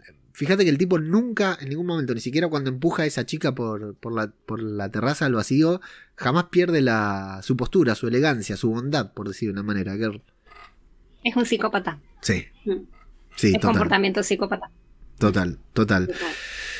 Vamos a ver a Lawrence y a Nick conspirando para ayudar a Jun, raro, y acá es donde yo digo, creo que es la primera vez en donde vemos que Nick realmente tiene un interés, raro también, insisto, con ayudar a Jun, porque siempre que lo vemos, lo vemos, la mayoría de las veces que lo vemos, lo hemos visto con ella diciendo, bueno, yo te ayudo, vení para acá o anda para allá, y acá lo vemos hablando con Lawrence, que no tendría ningún interés, ninguna necesidad de simular, y es él el quien le dice, ayudémosla, o con otras palabras, ¿no? Todo hablando entre lenguas, pero como que intenta buscar un plan para ayudar a Jun, porque Jun, no recuerdo cuál de los dos es el que lo dice, que eh, Jun los cambió a los dos. Los dos tienen otra perspectiva de Gilead, de la vida, del mundo de las mujeres, a través de su encuentro con Jun, y bueno, y, ven de qué manera podrían ayudar a Girl. Sí, eh, es verdad que es, un- es el, esa historia de que el personaje protagonista fuerte cambia a todos los que van pasando a, a su alrededor, como decía antes Jess, en referencia a lo que habían dicho las Martas. Unos porque se mueren, otros porque les, les matan a sus familias. Eh, pues sí, es lo que, lo que pasa. Allí por donde va pasando deja rastro y hay gente a la que cambia. Sí, creo que cambió a Serena. Jun cambió a Serena seguro. Ah, De hecho, hay un momento en que Serena entrega a Nicole sí, a Jung. sí. O sea, que, que sí cambia a la gente a la que a la- a- con la que tiene contacto. A quien no veo que haya cambiado es a, a la tía Lidia, Sí, pero de resto, de resto parece que sí, que es como una infección, digamos, que va pasando por todos esos cuerpos con los que tiene contacto, ¿no? De momento a tía Lidia no la ha cambiado, pero mm, yo es que tengo esperanzas de que tía Lidia cambie un poco el chip. No sé, tengo Uf. esa... Es Sí. dura, ¿eh? creo que sería muy raro. Creo que la verdad que a mí también. eh, Cuando quiero le dijo que cuando estaba en las, cuando estaba encarcelada y, y le dice mm, ¿cómo fue? Cuando le dice lo de que es tu- que era su culpa, que sus Sí, niñas, te- terrible. Sí, sí. todo eso, ahí tía Lidia se quedó como diciendo no he hecho todo lo que debía por mis porque las han les han hecho daño. sí. Ahí no sé, ahí estaba a punto de decir, ay, que cambia, que cambia, pero no, no. No, se aferra más a sus convicciones. Ese es el problema de, la tía Lidia, ¿no? Se aferra más al manual, por decir de una manera. Eh, Jun va a confesar, porque la ponen frente a Hannah, algo que la va a impresionar a ella, que Hannah le tiene miedo a ella, justamente, curiosamente, ¿no? Cada vez está más lejos de, continuar siendo su hija. no, me imagino cómo va a ser la, la, la, conclusión de esa historia en algún momento, ¿no? Cómo va a terminar la historia, porque eh, así la recupere como vimos en Canadá con este niño, no va a ser Hannah, no va a ser la Hannah que ella conoció. Eh, va a ser muy, muy raro. Y bueno, va a confesar, va, a, dar el paradero de las chicas, las van a, detener a las chicas. Nos enteramos que Esther también está eh, siendo detenida aparte, digamos, que la están cuidando diferente que las chicas, y que la van a enviar a un campo de concentración, eh, que no es un campo de concentración, es una colonia de reproducción si había ideas eh, eh, retorcidas. en esta serie, nos cuentan la de un. cuando Jun dice, bueno, ya estoy lista, Lidia, matame en cualquier momento, pero ¿cómo te vamos a matar si sos fértil? sos muy útil, no te podemos matar, pero no vas a, llevar. Porque ahí estuvo bien, porque si no, que, que la mandaran de criada otra vez, sí sería inverosímil porque sabés que en algún momento la va a cagar. Ya sabés que así como Lidia no claudica, Jun es insometible, no hay forma de someterla, de que se adapte, de que baje la cabeza, ¿no? Un ratito sí, cuando le ponen el alicate en la uña sí, pero después ya está otra vez. Y estas colonias de reproducción donde van a ir, las van a ir a buscar en el momento de, su día, su fecha fértil para ser concebidas y, y eh, para ser violadas y nada más. Eh, esa va a ser su vida de ahí el más. Terrible, tremendo, girl. ¿Esto es nuevo, Jess? ¿Lo de las colonias? ¿Un concepto nuevo o estaba en el libro? En el libro no, sale. Me parece. Las, colonias sí. Lo que no sale es lo que, lo que ha comentado ahora Leo. Claro, Las colonias, pero de reproducción, no, como aquellos campos que vimos donde trabajaban y, morían de enfermas. Eso, las colonias de reproducción no salen. Me parece horroroso. A ver, que al final es, ganadería, ¿eh? Es lo que hacemos con las gallinas. Total. Sí. Total, total. Y aparte, Lidia dice una idea a la que yo me resistía, pero que bueno, con ciertas personas como vos puede dar resultado. O sea, porque claro, a Lidia tal vez también le parece inhumano. lo otro no, pero esto sí también le parece inhumano. Y, y Mortal cuando le dice, todo obra tuya, ¿eh?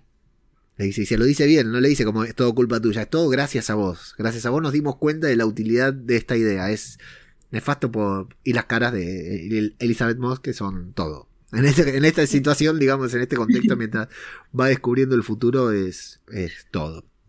Obviamente Lidia conserva algo de humanidad, porque está constantemente culpando a las demás.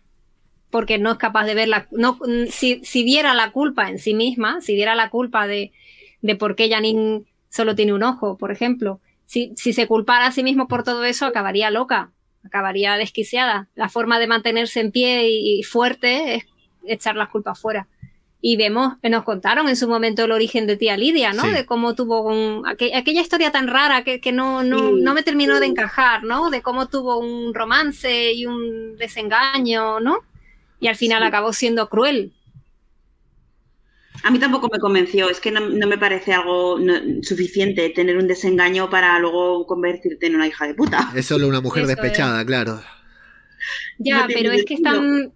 Eh, no, no, me gusta esa idea de que una mujer despechada se convierta en una villana. Sí, sí, es cierto, es cierto. En fin. Es cierto. O sea, demasiado trillada esa idea. Sí, sí. Bueno, voy a dejar acá un punto suspendido, solo voy a mencionar que eh, así como tiene escenas fuertes, escenas dramáticas, ¿no? De violación, de sometimiento y todo, hay una escena que es muy simple y sin embargo tiene una connotación totalmente dramática para el personaje y para nosotros como espectadores, que es el momento en que la vuelven a vestir como criada. Mm. está sumamente bien filmado, en cámara lenta, con música emotiva, con muchas caras de Elizabeth Moss y el, hecho de que la vuelvan a poner toda la túnica y el. ¿Cómo se llama? No es cofia, es. Ay, no me sale lo que se pone en, la cabeza. Sí, tiene, un nombre particular que no, no lo. Lo dicen, lo dicen cuando dicen que Moira se la pone con su novia.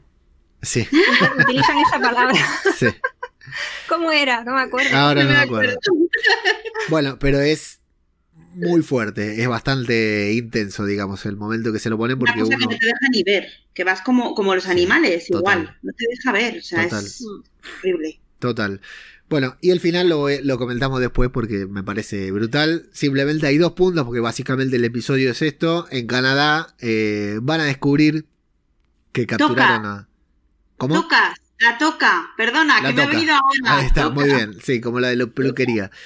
Eh, en Canadá van a descubrir que capturan a. que capturaron a Jun y no saben lo que va a pasar, digamos, y, creen que no van a tener más info, digamos, porque la info es por trascendidos, ¿no? Que, que descubren.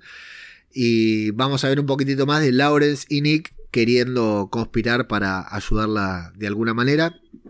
Hay un momento que me llama la atención cuando Jun se va, ¿no? Que tiene que cruzar este puente que la están esperando al otro lado y se besa con Nick delante de todos. Es raro, ¿no? Sí. Eso. Sí, sí, da lo mismo. Los de detrás, los de delante, todos lo ven y no, no sé. A mí me resultó extraño también. Porque hasta acá era algo que mantenían oculto.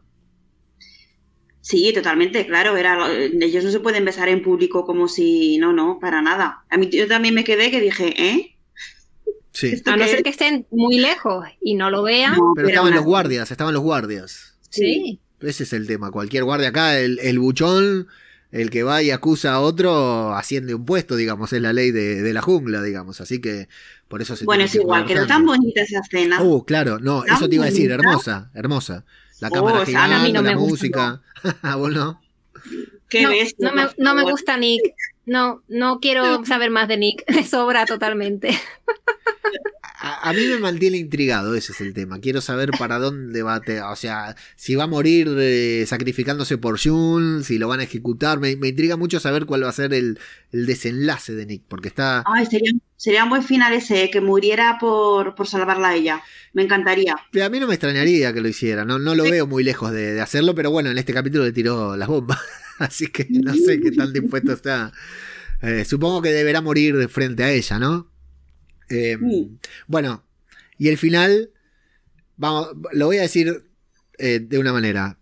Eh, estaba cantado que las chicas escapaban. No me resulta creíble que la llevaran en una camioneta sin custodia, que vaya solo la, tío- la tía Lidia y que las chicas no vayan eh, atadas, amarradas como, como Hannibal Lecter.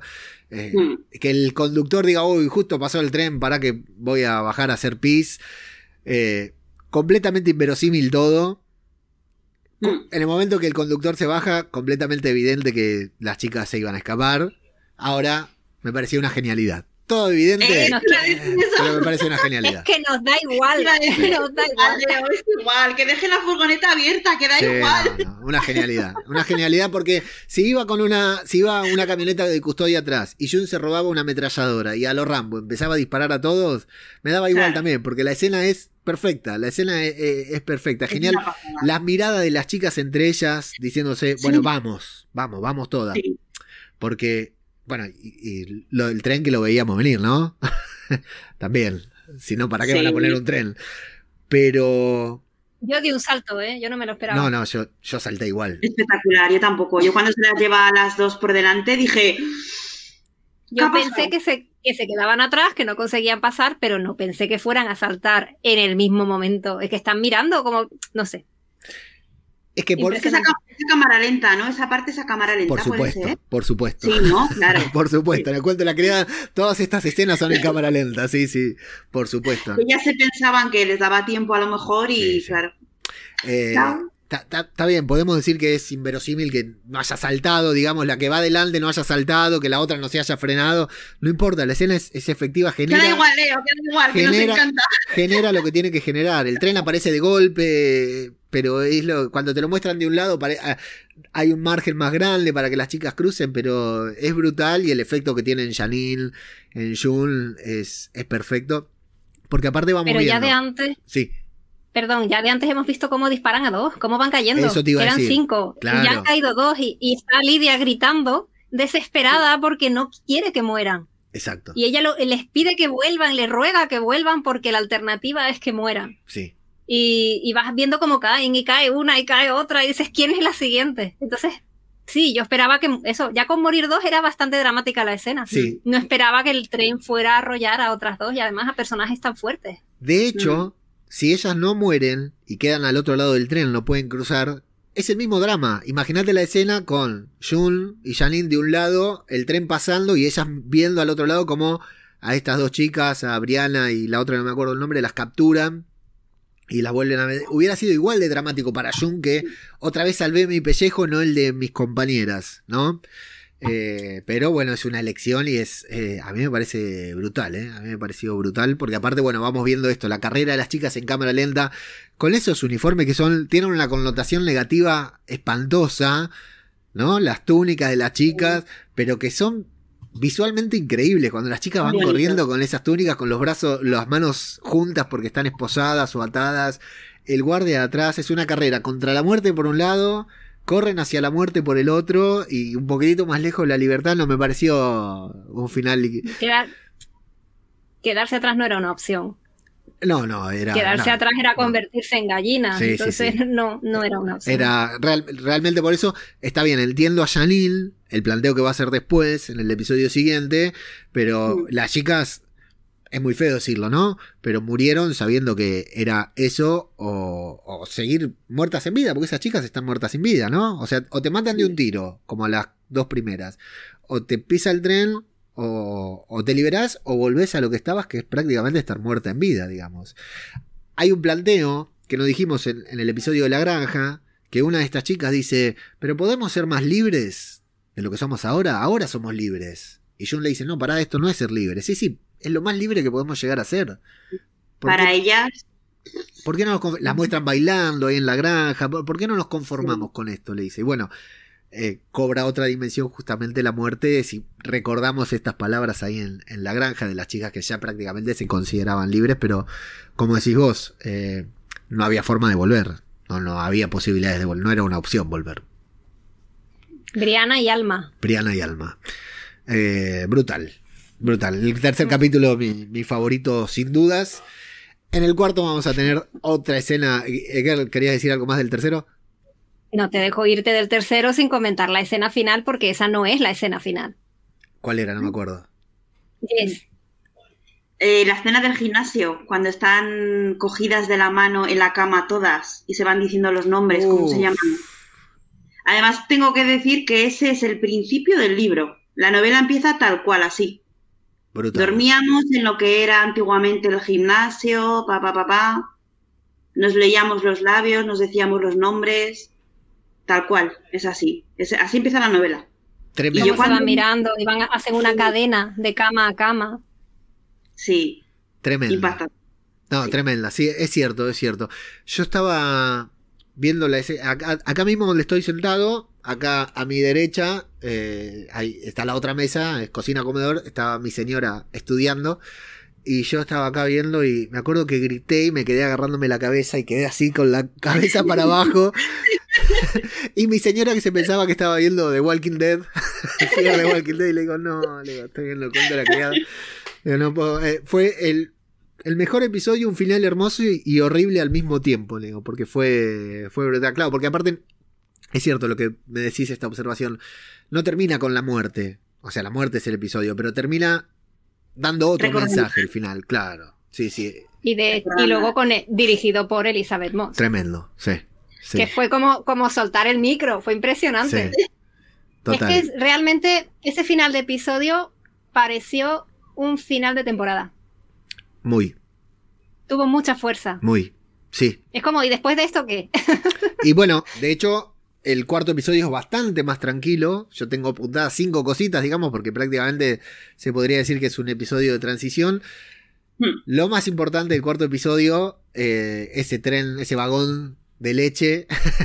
Curiosamente, esas decisiones que después Janine le dice, pero me hiciste saltar acá. No había otra opción, pero claro, Jun va para adelante, ¿no? Es como el hámster. Sí que había otra opción, que había un jeep arriba.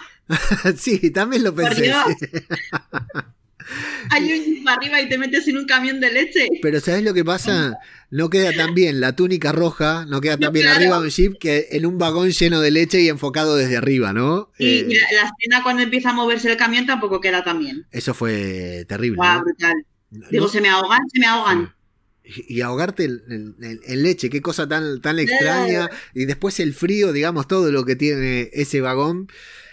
Y igual lo más pesado del capítulo que va a seguir teniendo connotación en el episodio siguiente es la discusión, ¿no? Entre ambas, de Janine diciéndole, pará, no es la tía Lidia la mala, sos vos, vos nos manipulás como la tía Lidia, vos nos, te metés adentro de nuestra cabeza y nos decís qué hacer, ¿por qué no pensaste en Brisa, en Briana y en Alma? Eh, y le va tirando todas a Jun, que cagada de frío, hinchada las pelotas, también le dice, mira mami, te tendría que haber dejado atrás hace rato a vos, sos un, sos un lastre, es fuertísima la, conversación, sobre todo con un personaje como Janine que es completamente blanco, me parece, ¿no? Sí, porque Janine, cuando Jun le dice que tenían a Hannah, Janine lo, entiende. La expresión es, vale, no hace una expresión de, vale, lo entiendo, tenían a tu hija. Es Jun quien sigue. Sí. Quien sigue. ¿Sabes? La increpa. A mí es que en esa escena odié un poco a Jun, la verdad. Eh, cuando le dice que tenía que haber dejado atrás, dije, ¿cómo? Digo, ¿pero qué me estás contando? Janine, por favor, que es que es amor. Es, bondad pura ese personaje. no me gustó. Hay un, hay un, mm. momento, no sé si es en este capítulo o en el siguiente, que Janine le dice a, a Jung eh, que es un poco borde. No sé cómo se lo dice exactamente, ¿no? Y dice, yo te conozco, pero los demás no. Eh, es, como que la acepta 100%. Claro. Sí, es como que, bueno, pasamos tanto juntas que te sigo aguantando, pero la verdad sos insoportable, ¿no? Una cosa así. No, pero, pero fíjate que hasta ahora iba eh, con ella al fin del mundo y sin embargo, en el último episodio eh, da la impresión de que, de que realmente la va a dejar ya a un lado, de ya se acabó mi vida con Jung y ahora voy a tomar mis propias decisiones. Sí. Eh, da la impresión. Acá vamos a tener el flashback de Janine también, que a mí Mira, me mató porque lo estaba viendo, ¿no? Cuando va a, este, a esta clínica en donde cree que va a abortar y sin embargo se encuentra con un lavado de cerebro. Y me mató porque digo, qué locura esto si pasara. Y después digo, uy, seguramente pasa. Seguramente alguna chica va engañada a un lugar de estos así clandestino. Bueno, acá en Argentina hace muy poco tiempo que el, aborto es legal y todavía, bueno, estamos en ese proceso, ¿no? Así que hasta hace, hasta el año pasado era todo ilegal. Lo que tenía que ver con, el aborto era todo clandestino, quiero decir. Así que no me extrañaría. ¿Cómo? En cualquier, en cualquier, en cualquier situación era ilegal el aborto. Eh, mira, no, no conozco la ley en la en su eh, Me refiero si venía con más formaciones o era por una violación. Sí, no, eh, con violación creo que eh, muy raro, o sea, me, van a matar en los comentarios por, meterme en este tema. La ley del aborto legal, seguro y obligatorio se sancionó el año pasado. Eso 100% chequeado. Eh, si no fue el año pasado, fue el anterior. Perdón, pido mil disculpas a todas las mujeres que, llevaron esta lucha con el pañuelito verde y todo. Eh, se sancionó recién, pero es un proceso en el que todavía estamos. Antes de eso, sé que existía, pero tenía que ser una orden judicial. Incluso ahora, estando sancionado, hay muchos impedimentos legales y cuestiones también que, que todavía es algo, una ley muy, muy joven, excesivamente joven acá y, una democracia también muy joven. Tenemos acá en Argentina que tuvimos no sé cuántos años de, dictadura. También debería saberlo, pero la verdad no lo sé de memoria. Eh, entonces, esta situación que vive Janine en su flashback, ¿por qué un flashback de Janine otra vez, no? Y, y nos muestra puntualmente este momento que a eso me refería antes. Nos van mostrando en cómo la sociedad se iba convirtiendo en Gilead, ¿no? Como una chica que iba a hacerse un aborto se encontraba con una un discurso moral que encima le mentían porque cuando va después a la otra clínica con la doctora le dice toma esta pastilla y chao, ya tomaste la decisión más difícil, se encuentra Janine, o sea, a muy poco estuvo de desistir creyendo que se le iba a abrir el cuerpo a la mitad. Sí, además es que mm, es una situación desagradable. en la primera clínica, como le hacen ver, y es, está, pues, es que realmente pare... A ver, ¿qué arranco? Ella va allí con toda su debilidad y con toda su... poniendo su, su situación en manos de la otra persona que, que cree que la va a ayudar y lo que encuentra es alguien que la va a convencer de que se quede a, al niño y se lo queda. Y luego vemos cómo está con el niño y, lo quiere mucho y lo cuida, pero no fue su decisión. Fue, digamos, no, no decidió libremente tener a ese niño, ¿no? Eh, a ver, como muchísimas madres a lo largo de los siglos, cuando no se planteaba la opción de, oye, pues puedo elegir tenerlo o no tenerlo, pero luego cuando ves con el segundo embarazo cómo se encuentra con una persona que la trata radicalmente diferente, ¿no? Que le dice, no, claro que sí, eh, claro que no lo quieres, pues toma la pastilla y ya está. Y la cara que se le queda a ella de, madre mía, ¿qué ha pasado? No, no, no, no, esperaba esto.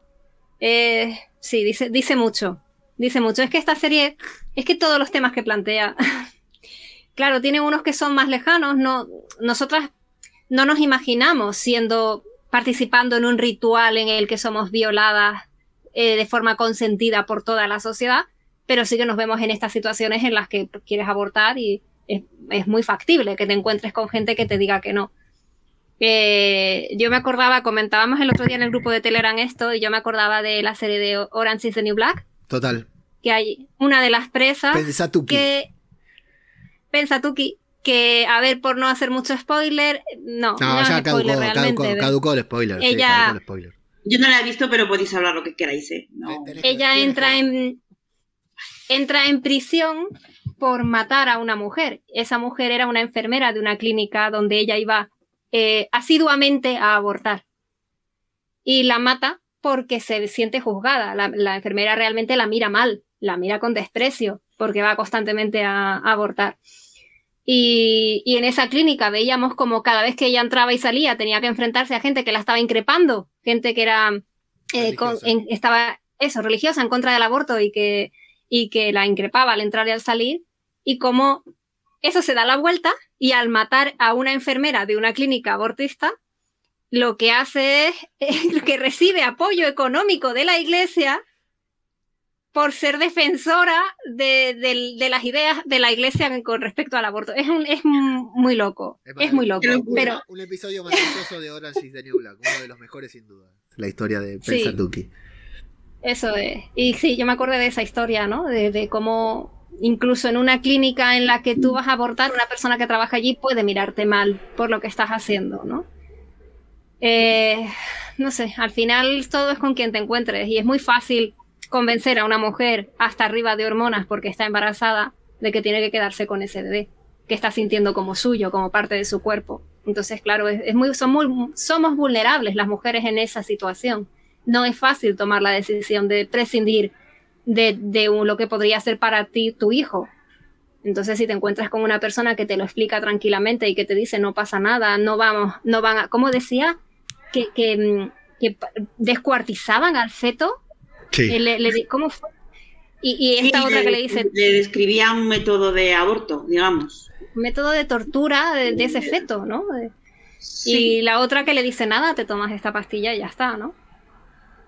Sí. Además... Me pareció muy, muy importante, muy interesante que se cuente todo esto lo que Janine ve nada más entrar en el primer centro al que va es una pizarra mm, de 5 metros por 5 metros con el tamañito del, embrión, del tal, del feto, del no sé. O sea, yo cuando vi eso me extrañé, dije, ¿pero dónde, dónde se ha metido Janine? Sí, sí. ¿Dónde está? Sí. ¿Dónde, porque eso no era una, era una clínica, realmente era una clínica o no sé dónde se mete.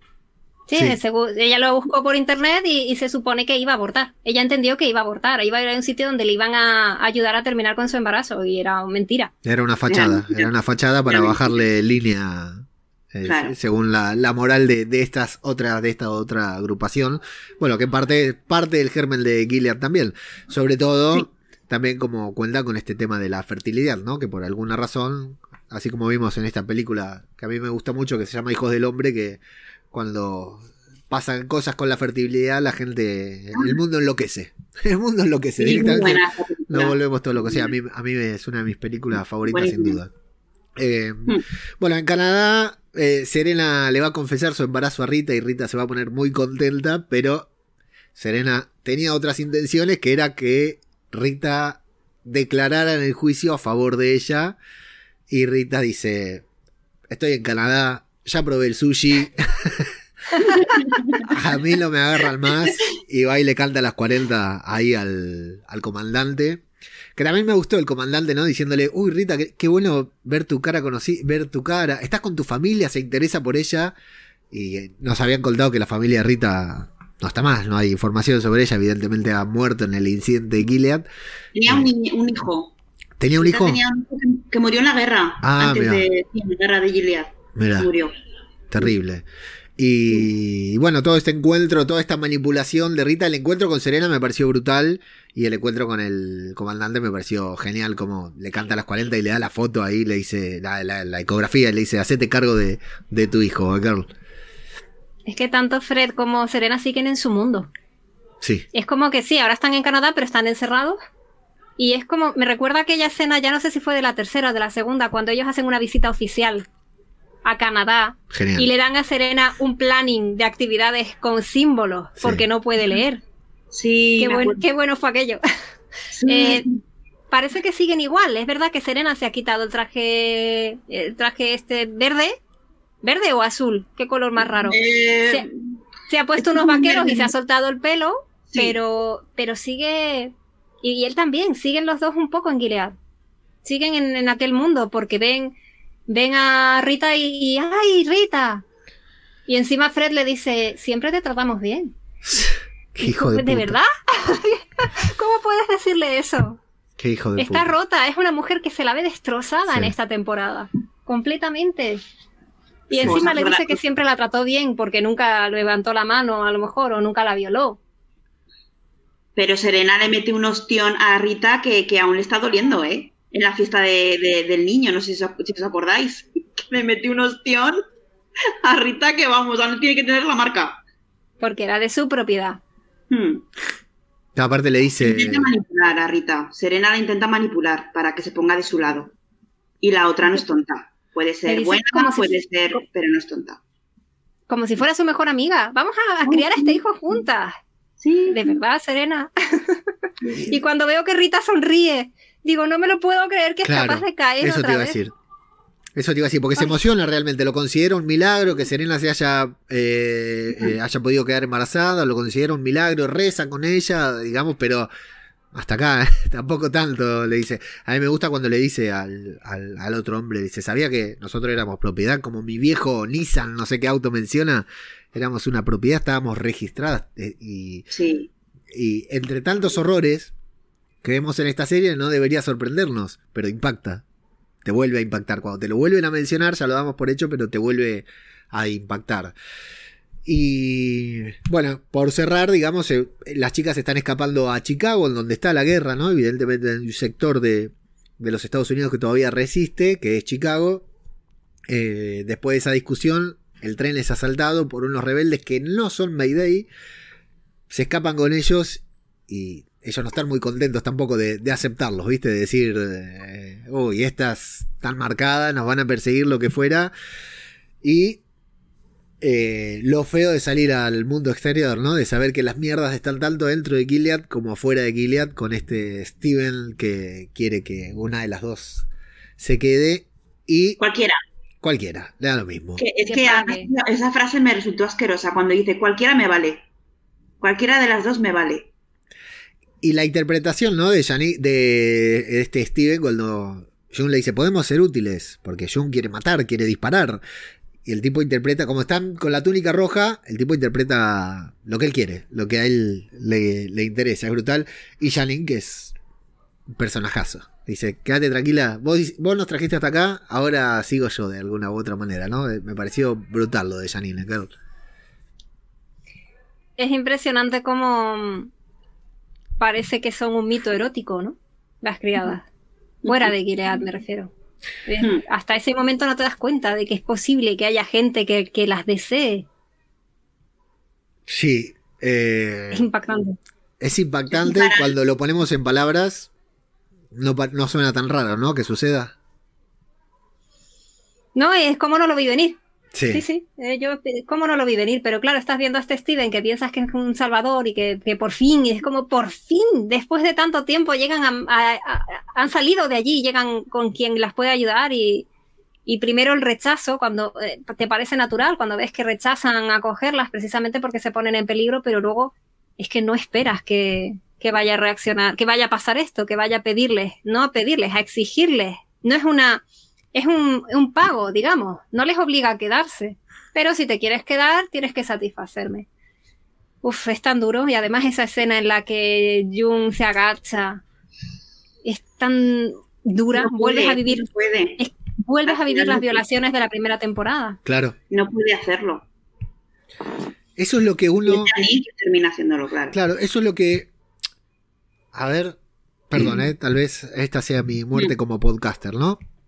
Pero Venga, eh, valiente. con todo lo que hace Jun, con todo lo que hace, todo lo que hace, ¿no? Mata, asesina, se somete cuando se tiene que someter hasta que, o sea, como cuando está con el comandante Lawrence y él le dice, tranquila que acá no vamos a hacer ninguna ceremonia, cuando llega, ¿no? Lo del comandante Lawrence. Mm. Pero Jun iba dispuesta a la ceremonia porque en ese momento era lo que tenía que hacer para sobrevivir.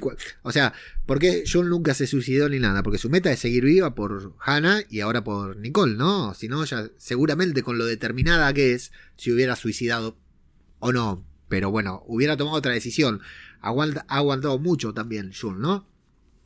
Y acá la ves y uno dice, pero ¿por qué se resiste tanto? ¿Por qué le cuesta tanto? Pero claro, está, acaba de cruzar el umbral de ¿Por qué le cuesta tanto entre tantas cosas que, tuvo que soportar, ¿no? Una más para estar ahí, pero acaba de cruzar el umbral de la libertad, acaba de, hacer un montonazo de cosas en pos de la libertad, cree que se unió a la resistencia, ¿no? Eh, y, y, de golpe se encuentra con que está en un mismo lugar, lo cual se le destruye ese mundo que se había empezado a crear en su cabeza, ¿no? En ese momento. dice, bueno, no, me voy, listo, me muero de hambre, me muero de frío, pero me voy porque ya salí de ahí. Ya eso es, parte del pasado, no, lo sigo ahí. Es, eh, bueno, y contrariamente Janil, que también es una sobreviviente. A su manera, de otra forma, es inocente. Algunos podemos considerar o pueden considerar que es tonta, que no se da cuenta de las cosas, y sin embargo dice, bueno, ella no lo puede hacer, yo seguramente pueda. Es, me parece brutal también como característica del personaje, Jess. Sí, es que esa escena cuando le lleva la rebanada de, no sé si es pan o lo que sea, pues no ha sido tan malo, no sé qué, que a Jun se le queda la cara como diciendo, ostras. O sea, la misma que se me quedó a mí, la misma cara, la misma. Sí, y bueno, todo esto para comenzar a construir algo que ya iban construyendo, que es esta relación entre las dos, ¿no? Estas similitudes y diferencias que hay entre estos dos personajes, que evidentemente están super unidos, que son Jul y Janil, que va a explotar en el episodio 5, en la, mitad de temporada, para hacernos creer a lo largo de todo el episodio que va a pasar algo que al final entendemos y esperamos que no haya pasado, pero no, no lo hemos visto, que es la muerte de, Janil. En el, voy a mencionar unas cositas puntuales del quinto para que después ya nos quedemos con lo importante, que son por el lado todo lo que no tiene que ver con Jun y Janil. Eh, Lawrence y Lidia haciendo una alianza, porque a Lidia vemos que la quieren jubilar en esta escena que comentábamos antes, que está ahí con todas las tías jubiladas, supongo que, es, y como ve por la ventana a las criadas, y decide aliarse con el comandante. Me encantó el comandante también que le dice, mira, no me vengas a decir lo que sabes de mí, porque lo que sabes de mí ya lo saben todos, decime qué sabes sobre los demás, y ahí yo por ahí te puedo ayudar. E inmediatamente la vemos a Lidia con, en otra muy linda escena, con estas nuevas criadas en las que está formando, que no sabemos si está Esther o no ahí, y, al comandante ahí a, cargo de, de, la mesa grande, ¿no? Formando parte de, no, de la mesa chica, como se dice, de los que toman las decisiones, ¿eh, ¿Cómo le da la vuelta a la conversación, Lorenz? Qué listo es. Qué listo es. Es que es impresionante cómo la maneja. Viene ella con, todas sus, sus armas a, mm, amenazarlo y él dice, bueno, venga, vamos a darle la vuelta a esto. Tú quieres sacar provecho, yo quiero sacar provecho. ¿No sabes? Pues venga, cuenta.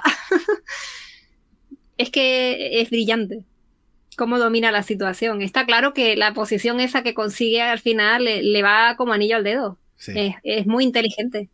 Sí. Mm. A mí me hizo mucha gracia cuando están ya en el consejo, que de repente no lo ves por ningún lado y de repente se asoma así y de repente aparece por detrás. me hizo mucha gracia. sugiriendo, no, ordenando bombardear la zona donde sabe que está Jung. ¿De qué va este hombre? Ese es el tema, ¿ves? Porque es, es el tema con estos grises, ¿no? Porque Lawrence es un personaje con el que inevitablemente uno empatiza desde el primer momento. No abusa de Jun. Eh, es relativamente bueno y comprensivo, comprensivo con su esposa, ¿no? Que era una persona particular y también una mm. buena persona, se la veía, ¿no? Eh, facilita a regañadientes, facilita todo lo que Jun necesitaba para llevar adelante su plan. En la escena que lo vemos leyéndole el cuento a los chicos, que es de la temporada pasada, que cuando están todos ahí en el sótano, que es una de las mejores escenas del comandante Lawrence. Y acá cuando hace el pacto con Lidia, Lidia le dice, bueno, solo una condición. Cuando vuelva, ¿cómo le dice? Eh, acá es of... Eh, el nombre de Jun, lo tengo anotado y no me sale, porque ya no es eh, de Fred, es de... Es de, de Joseph. De Joseph. Cuando él vuelva de Joseph, me la dan a mí. Yo me encargo de ella, dice Lidia. Y Laura dice, ok, puedo vivir con eso. Y después dice, o sea, pasa de un extremo al otro y nosotros, somos nosotros los que quedamos en el medio, como diciendo, pero ¿cuál es el verdadero Lawrence? ¿El que fundó Gilead? ¿El que está en contra de Gilead? ¿El que está, quiere ayudar a June? ¿O el que le quiere tirar una bomba encima? Porque a Nick lo vemos, más allá de que evidentemente también es un hijo de puta por ser parte, lo vemos que no quiere bombardear la zona. Y lo mira Lawrence como diciendo, pero no arreglamos esto, dijimos que, que iba a hacer otra cosa y sin embargo, bueno, termina bombardeando porque si no lo, lo matan, está bien. Debería sacrificarse por Jun, pero ya llegará el momento, digo yo, Jess. Sí, pero sí que consiguen las 24 horas de tregua, ¿no? Eso sí que lo consiguen. Sí, sí, hacen. Sí, pero, después de, la bomba. Después de la bomba o antes. Es que eso a mí no me quedó, no me quedó claro. A mí me quedó claro, lo que yo entendí es que era un poco raro. Entendí que, ponle tú, que las 24 horas comenzaran a las 8 de la tarde. Pues ellos bombardearon a las, a las 7.58. Eso es, sí, unos minutos antes de que acabara el fin de, tregua, ¿no? No, de que empezara la tregua, ah, porque, en ese, porque caen las bombas y llegan los de Canadá. es lo que yo entendí. Yo entendí, ¿Y porque no hay guardias cuando están... Yo entendí todo lo contrario. Guardias, y no hay nadie. A ver, Leo, tú. Yo Entendí, yo entendí que hacen la tregua a regañadientes, pero van a bombardear. Si la tregua termina a las 8 de la noche, van a bombardear. A las 8 de la noche va a caer la primera bomba, para no darle margen a nadie de escaparse. Pero la tregua era para que llegue ayuda, y era una tregua de 24 horas, y no vemos a nadie. No vemos a nadie allí. Sí, sí, sí. Está planteado de manera errónea también, tal vez, sí. Es como si la tregua comienza, lo que yo entendí que es raro, ¿eh? Es raro. Pero si la tregua comienza a las 8, antes de las 8, o sea, hasta las 8 podemos seguir atacando. Sí. Sí, sí. Y de hecho, de hecho, antes no vemos a Moira, la vemos después de las bombas. Después, sí. Deberían pero, estar Pero no tienen, no tiene ningún sentido. Como no. tiene sentido, seguramente esté yo equivocada. Pero bueno, a, ver, a ver que, que, nos lo expliquen en el próximo. No me quedó claro eso, ¿no? Sí, yo me Porque supone que... las 24 horas de tregua es para que la gente, las ONGs, ayuden, ¿no? Claro. Y ahí eso no lo hemos visto. Estaba todo, todo desierto. Hmm. No sé. Bueno, vamos a ver, no importa. Cuestión que, o sea, sí importa, pero no lo vamos a resolver nosotros, lo que la serie no supo narrar por, de una u otra manera. Eh, por el lado de las chicas, eh, van a tener algunas desavenencias entre Jun y Janine que en lugar de dividirlas las unen un poquitito más. Con esto de que Janine dice, no es malo, dale una oportunidad. Jun le dice, ahora sos de Steven, of Steven, le dice, me encantó ese momento en que le, la bautiza con el nombre de criada. Y Jun que dice, para quedémonos y seamos madres. Ahora podemos ser madres. Todavía está con el lavado de cabeza de Gilead. Me parece genial. Eh, y bueno, todo lo que la serie nos muestra la separación de las chicas, ¿no? El momento en que se van a separar, entonces decimos, uy, se separarán. Y después vemos que Janine la sigue y después del bombardeo creo que todos entendemos de que Jun iba a tener que cargar con otra muerte, ¿no? Que el impacto del final, yo estaba seguro que Janine moría en esa escena. O sea, que todos íbamos a decir, ¿por qué no te quedaste? ¿Por qué la acompañaste? ¿Por qué viniste? Al final te hubieras quedado y vos sobrevivías, porque Jun tiene la inmunidad de, de protagonismo.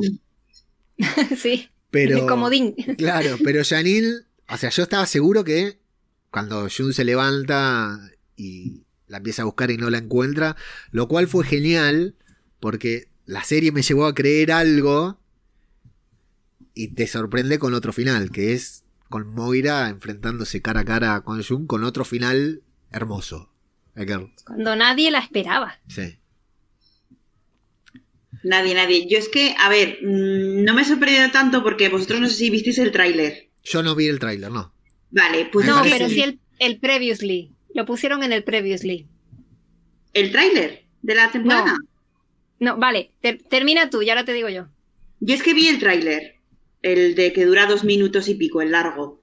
Y en el tráiler han destripado un mogollón de cosas que pasan y que van a pasar en la serie. Entonces a mí esa escena me emocionó, pero como que ya sabía que iba a pasar por otras imágenes que hay en el tráiler. Claro. No quiero, no quiero desvelar mucho, claro, no quiero hablar mucho. es que no los veo. Yo es que, a ver, mm, yo no pensaba que en el tráiler iban a poner escenas tan... haber puesto algo en referencia a este final es un error, es un error total. Pues sí, lo ponen. Hay escenas en el, en el tráiler muy, muy spoiler que todavía no han salido. Qué rabia.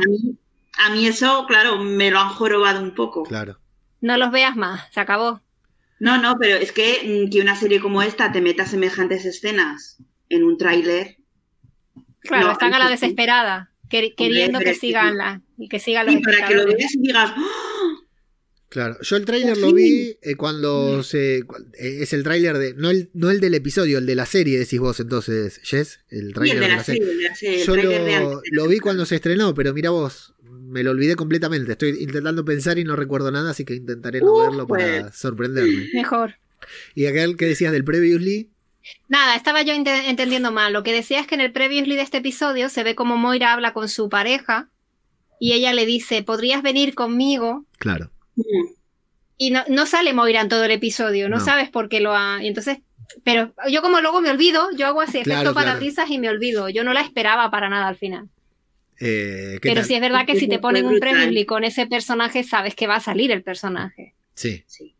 Sí, el previously muchas veces se spoilea también. Claro, yo después cuando apareció Moira recordé que Moira se tenía que quedar, pero la, pareja la estaba decidiendo, la estaba convenciendo de irse con ella. ¿A dónde? Creo que no lo sabíamos. Evidentemente era acá, digamos, a salir de ese papeleo que tiene que hacer siempre Moira y poner un poco los pies en, el, en la tierra. Eh, a mí me pareció brutal ese momento. Y la cara de Jun, eh, porque a Moira la vemos conmocionada y a Jun la vemos como diciendo, nada, digamos. No, sé si esto que estoy viendo es real, si es mentira, si es una alucinación. Claro, sí, sí, conmocionada por, el impacto, todo. Eh, ¿Y qué creemos, Ekerl? ¿Se va con Moira o se pega media vuelta y se queda? Si, si, si me fío por la serie, por, por lo que hemos visto hasta ahora, se queda, porque es una serie de bucles. Sí.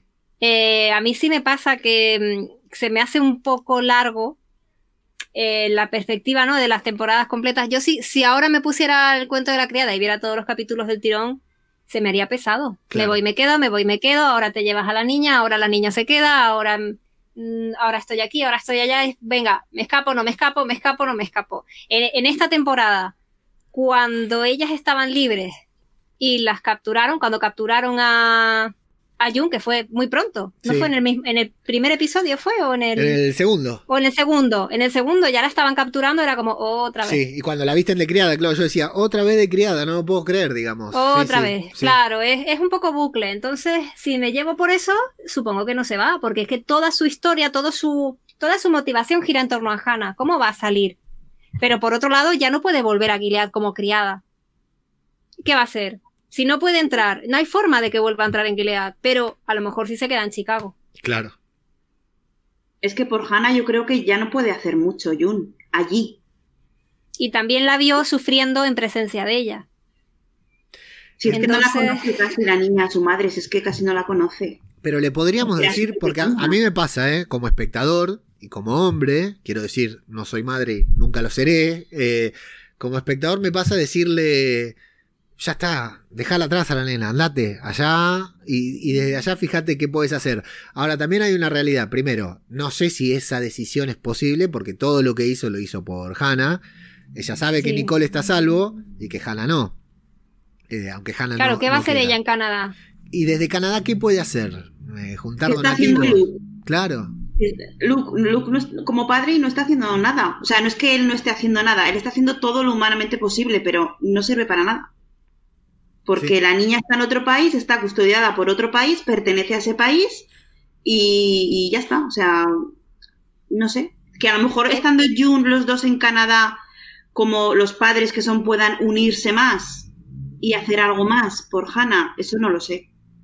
Está complicado. Yo creo que la forma de resolverlo es in- involucrando a más países. Eh, ¿Qué pasó con México? ¿Qué fue lo que vimos hace años sobre Ay, México? Sí. Sobre algún tipo de acuerdo comercial en el que, en el que México estaba Donarles consintiendo todo criadas. eso. eh, donarles criadas. Gilead donaba criadas a, no sé si era sí, México. Sí, era México, era México. Sí, donaba criadas para que pudieran allí también hacer lo mismo. Con las Yo quiero ver más de eso. Creo que esa va a ser la forma. estuvo No bueno. desde dentro, no, no Jun de dentro. Tenemos, hay que bombardear. No, no hablo de, no literal. Hay que Sí. destrozar, guilear Sí. desde fuera, guilear desde fuera y la forma de hacerlo es con, con- con- uniéndose, uniéndose todos los países, ¿no? Pero Mm. claro, es un país, es, digamos, es que no sé si llamar a Gilead país o nación. Es como una república de Gilead, no sé. Es que Un igual. estado, un, Sí, ellos se consideran país, ellos se consideran una nación, sí, pero evidentemente les Sí. tienen miedo, respeto, todo. Lo que pasa es que igual eh, en nuestro mundo, al día de hoy, en nuestro mundo, en el mundo en el que vivimos nosotros tres, también suceden cosas en países que decimos, ¿cómo puede ser que nadie Haga nada. haga partido? Ahora yo les cuento, estando desde esta parte del mundo, que acá se cuestiona mucho cuando vienen esas organizaciones internacionales a interceder en las frágiles democracias latinoamericanas. Lo que está pasando ahora en Colombia, eh, si escuchás una campana, se habla de que son los Estados Unidos y el servicio de inteligencia que formó a las Fuerzas Armadas para pelear con los narcos y que entonces eso arma, es lo que está armando todo el, el- gran incidente de Colombia. Y por otro lado, te hablan de fuerzas chavistas revolucionarias que quieren imponerse en Colombia también. Eh, lo digo así muy por arriba porque no estoy para nada metido en el tema, pero te quiero decir que acá, Argentina, la dictadura militar de Argentina, se le adjudica al gobierno norteamericano. O sea que fue financiada por... ¿Me explico lo que quiero decir? Entonces, nosotros como espectadores de la realidad miramos el noticiero, qué sé yo, Medio Oriente y decimos, ¿cómo puede ser que no vaya una fuerza de todo el mundo organizada y haga algo? No obstante, es algo que se ve que no es tan fácil, porque cuando va uno a meterse, sale Rusia a decir, no, pará, si ustedes se meten, yo me meto.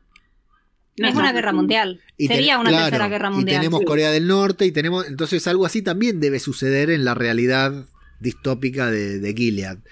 Eh, entonces no debe ser tan fácil, porque claro, se junta, con que se junte Canadá y Chicago y le hagan un sanguchito a Gilead que quedó en el medio ahí de los Estados Unidos, me imagino Mm. que no puede durar mucho más. Ahora, no debe ser fácil de reunir esas voluntades.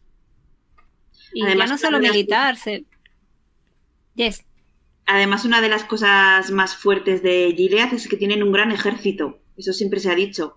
Tienen un gran, gran ejército. Entonces, y ya estaban diciendo de invadir Canadá. Sí, En se habló de la invasión a Canadá.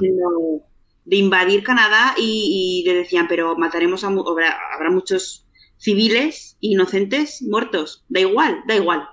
Eso lo dice el Joseph con, con Nick. Lo hablan. Por ahí voy yo, por el lado de, de- No te digo guerra porque no es una serie de guerra, pero no me molestaría ver por él que el incidente se trasladara a Canadá, que Jun se vaya, se fuera a Canadá, por ejemplo, ahora, y que el incidente. Porque también la quiero volver a ver enfrentada con Serena. O sea, la quiero ver con Serena, con el nuevo embarazo de Serena, con el comandante, ¿por qué no? Con Rita. El reencuentro con Luke, que en algún momento se, tiene que dar. Lo que pasa es que, bueno, esa paz va a ser efímera, porque no es una serie de. es una serie de conflictos. Eh, pero sí, no sé cómo pueden justificar el regreso de June a Gilead. Y tampoco la veo agarrando una ametralladora y. O sea, sí, sí eventualmente, pero no la veo liderando un ejército. Que es lo que ella quiere, pero no veo que la serie se vaya a construir, a convertir en eso, ¿no? No, yo ¿Cuántas temporadas quieren hacer? Porque si quieren hacer 10 temporadas, tenemos 3 temporadas más de Guerra en Chicago y luego ya puede entrar la parte de Canadá. De momento solo una más confirmada, 5. De momento 5. Eso les iba a preguntar. Jess, ¿cuántas temporadas más querés ver? Yo 20. no, 20 tampoco. Yo si deciden terminar a la quinta temporada, bien. Bien, sí. Sí, sí. Sí, sobre todo si, si la siguen rellenando con primeros planos de. Elizabeth Moss. con cinco es más que suficiente. Hmm. Sí, me interesa, a mí sí me, sí me interesaría que derivara hacia, el, conflicto político internacional, pero es verdad que no es esa serie. Sería una serie radicalmente diferente. Ese es el tema, claro, tiene que hacer un cambio muy grande y hay que ver cuánto de, de profundidad pierde, porque la verdad que la profundidad de la serie se la da las criadas.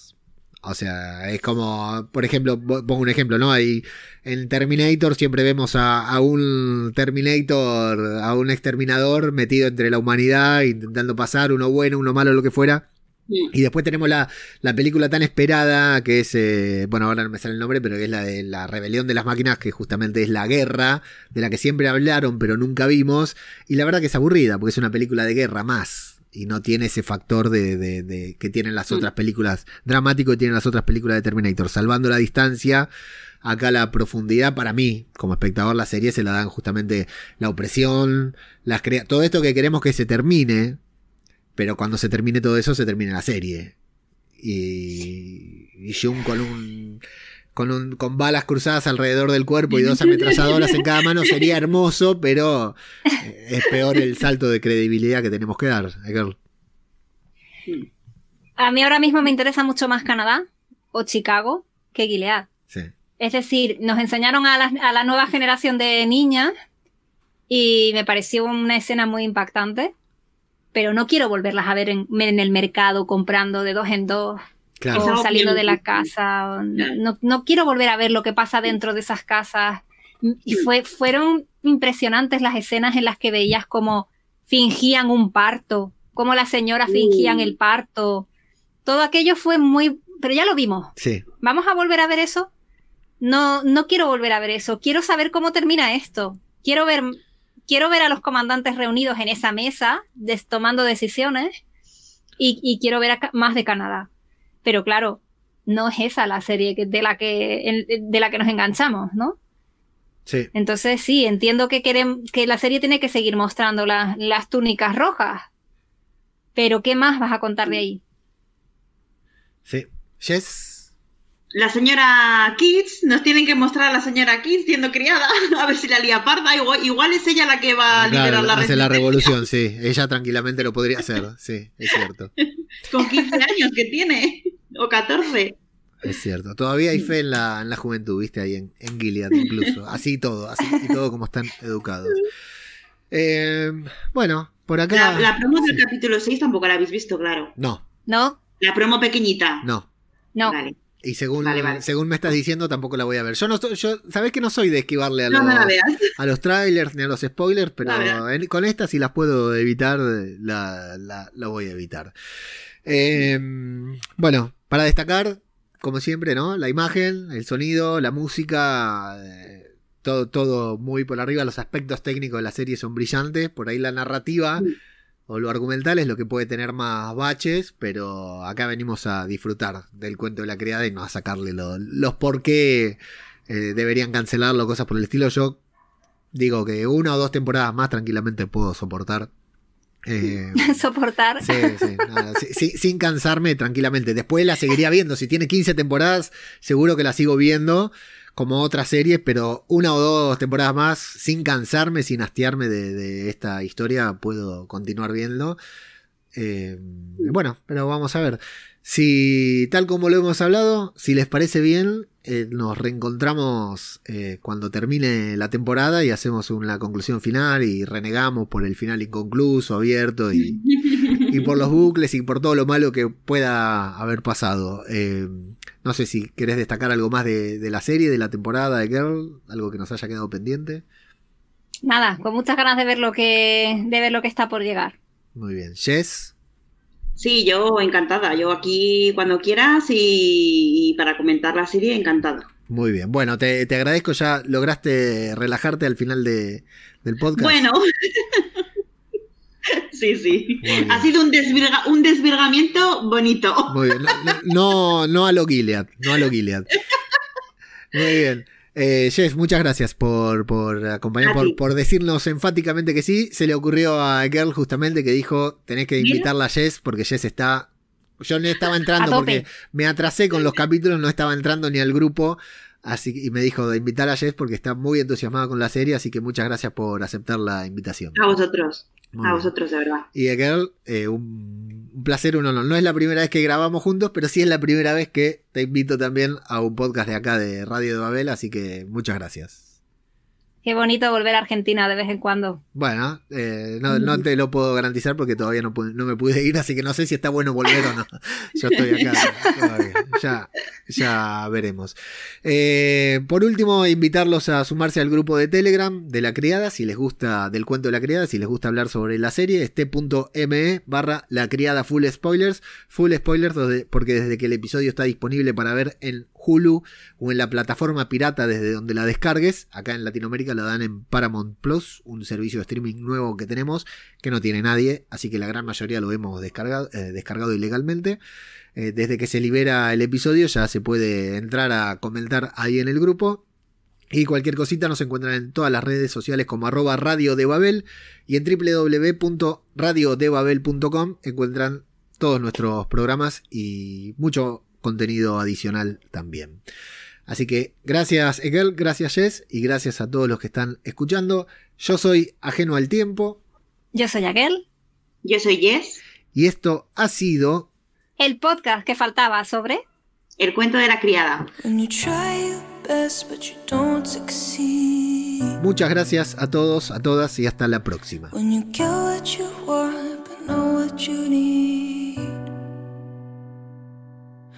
When you feel so tired but you can't sleep.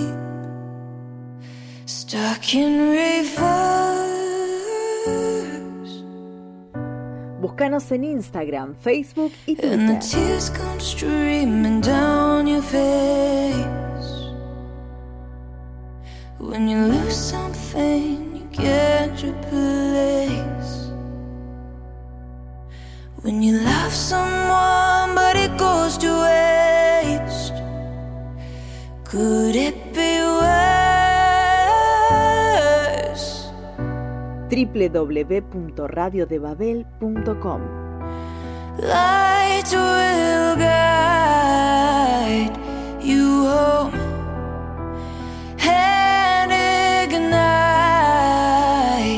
your bones, and I will try to fix you.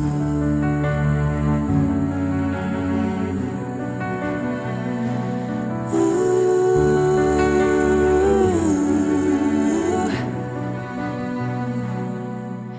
High up above or down below.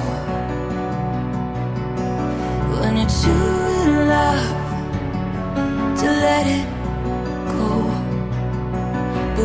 never try, you'll never know just what you're worth.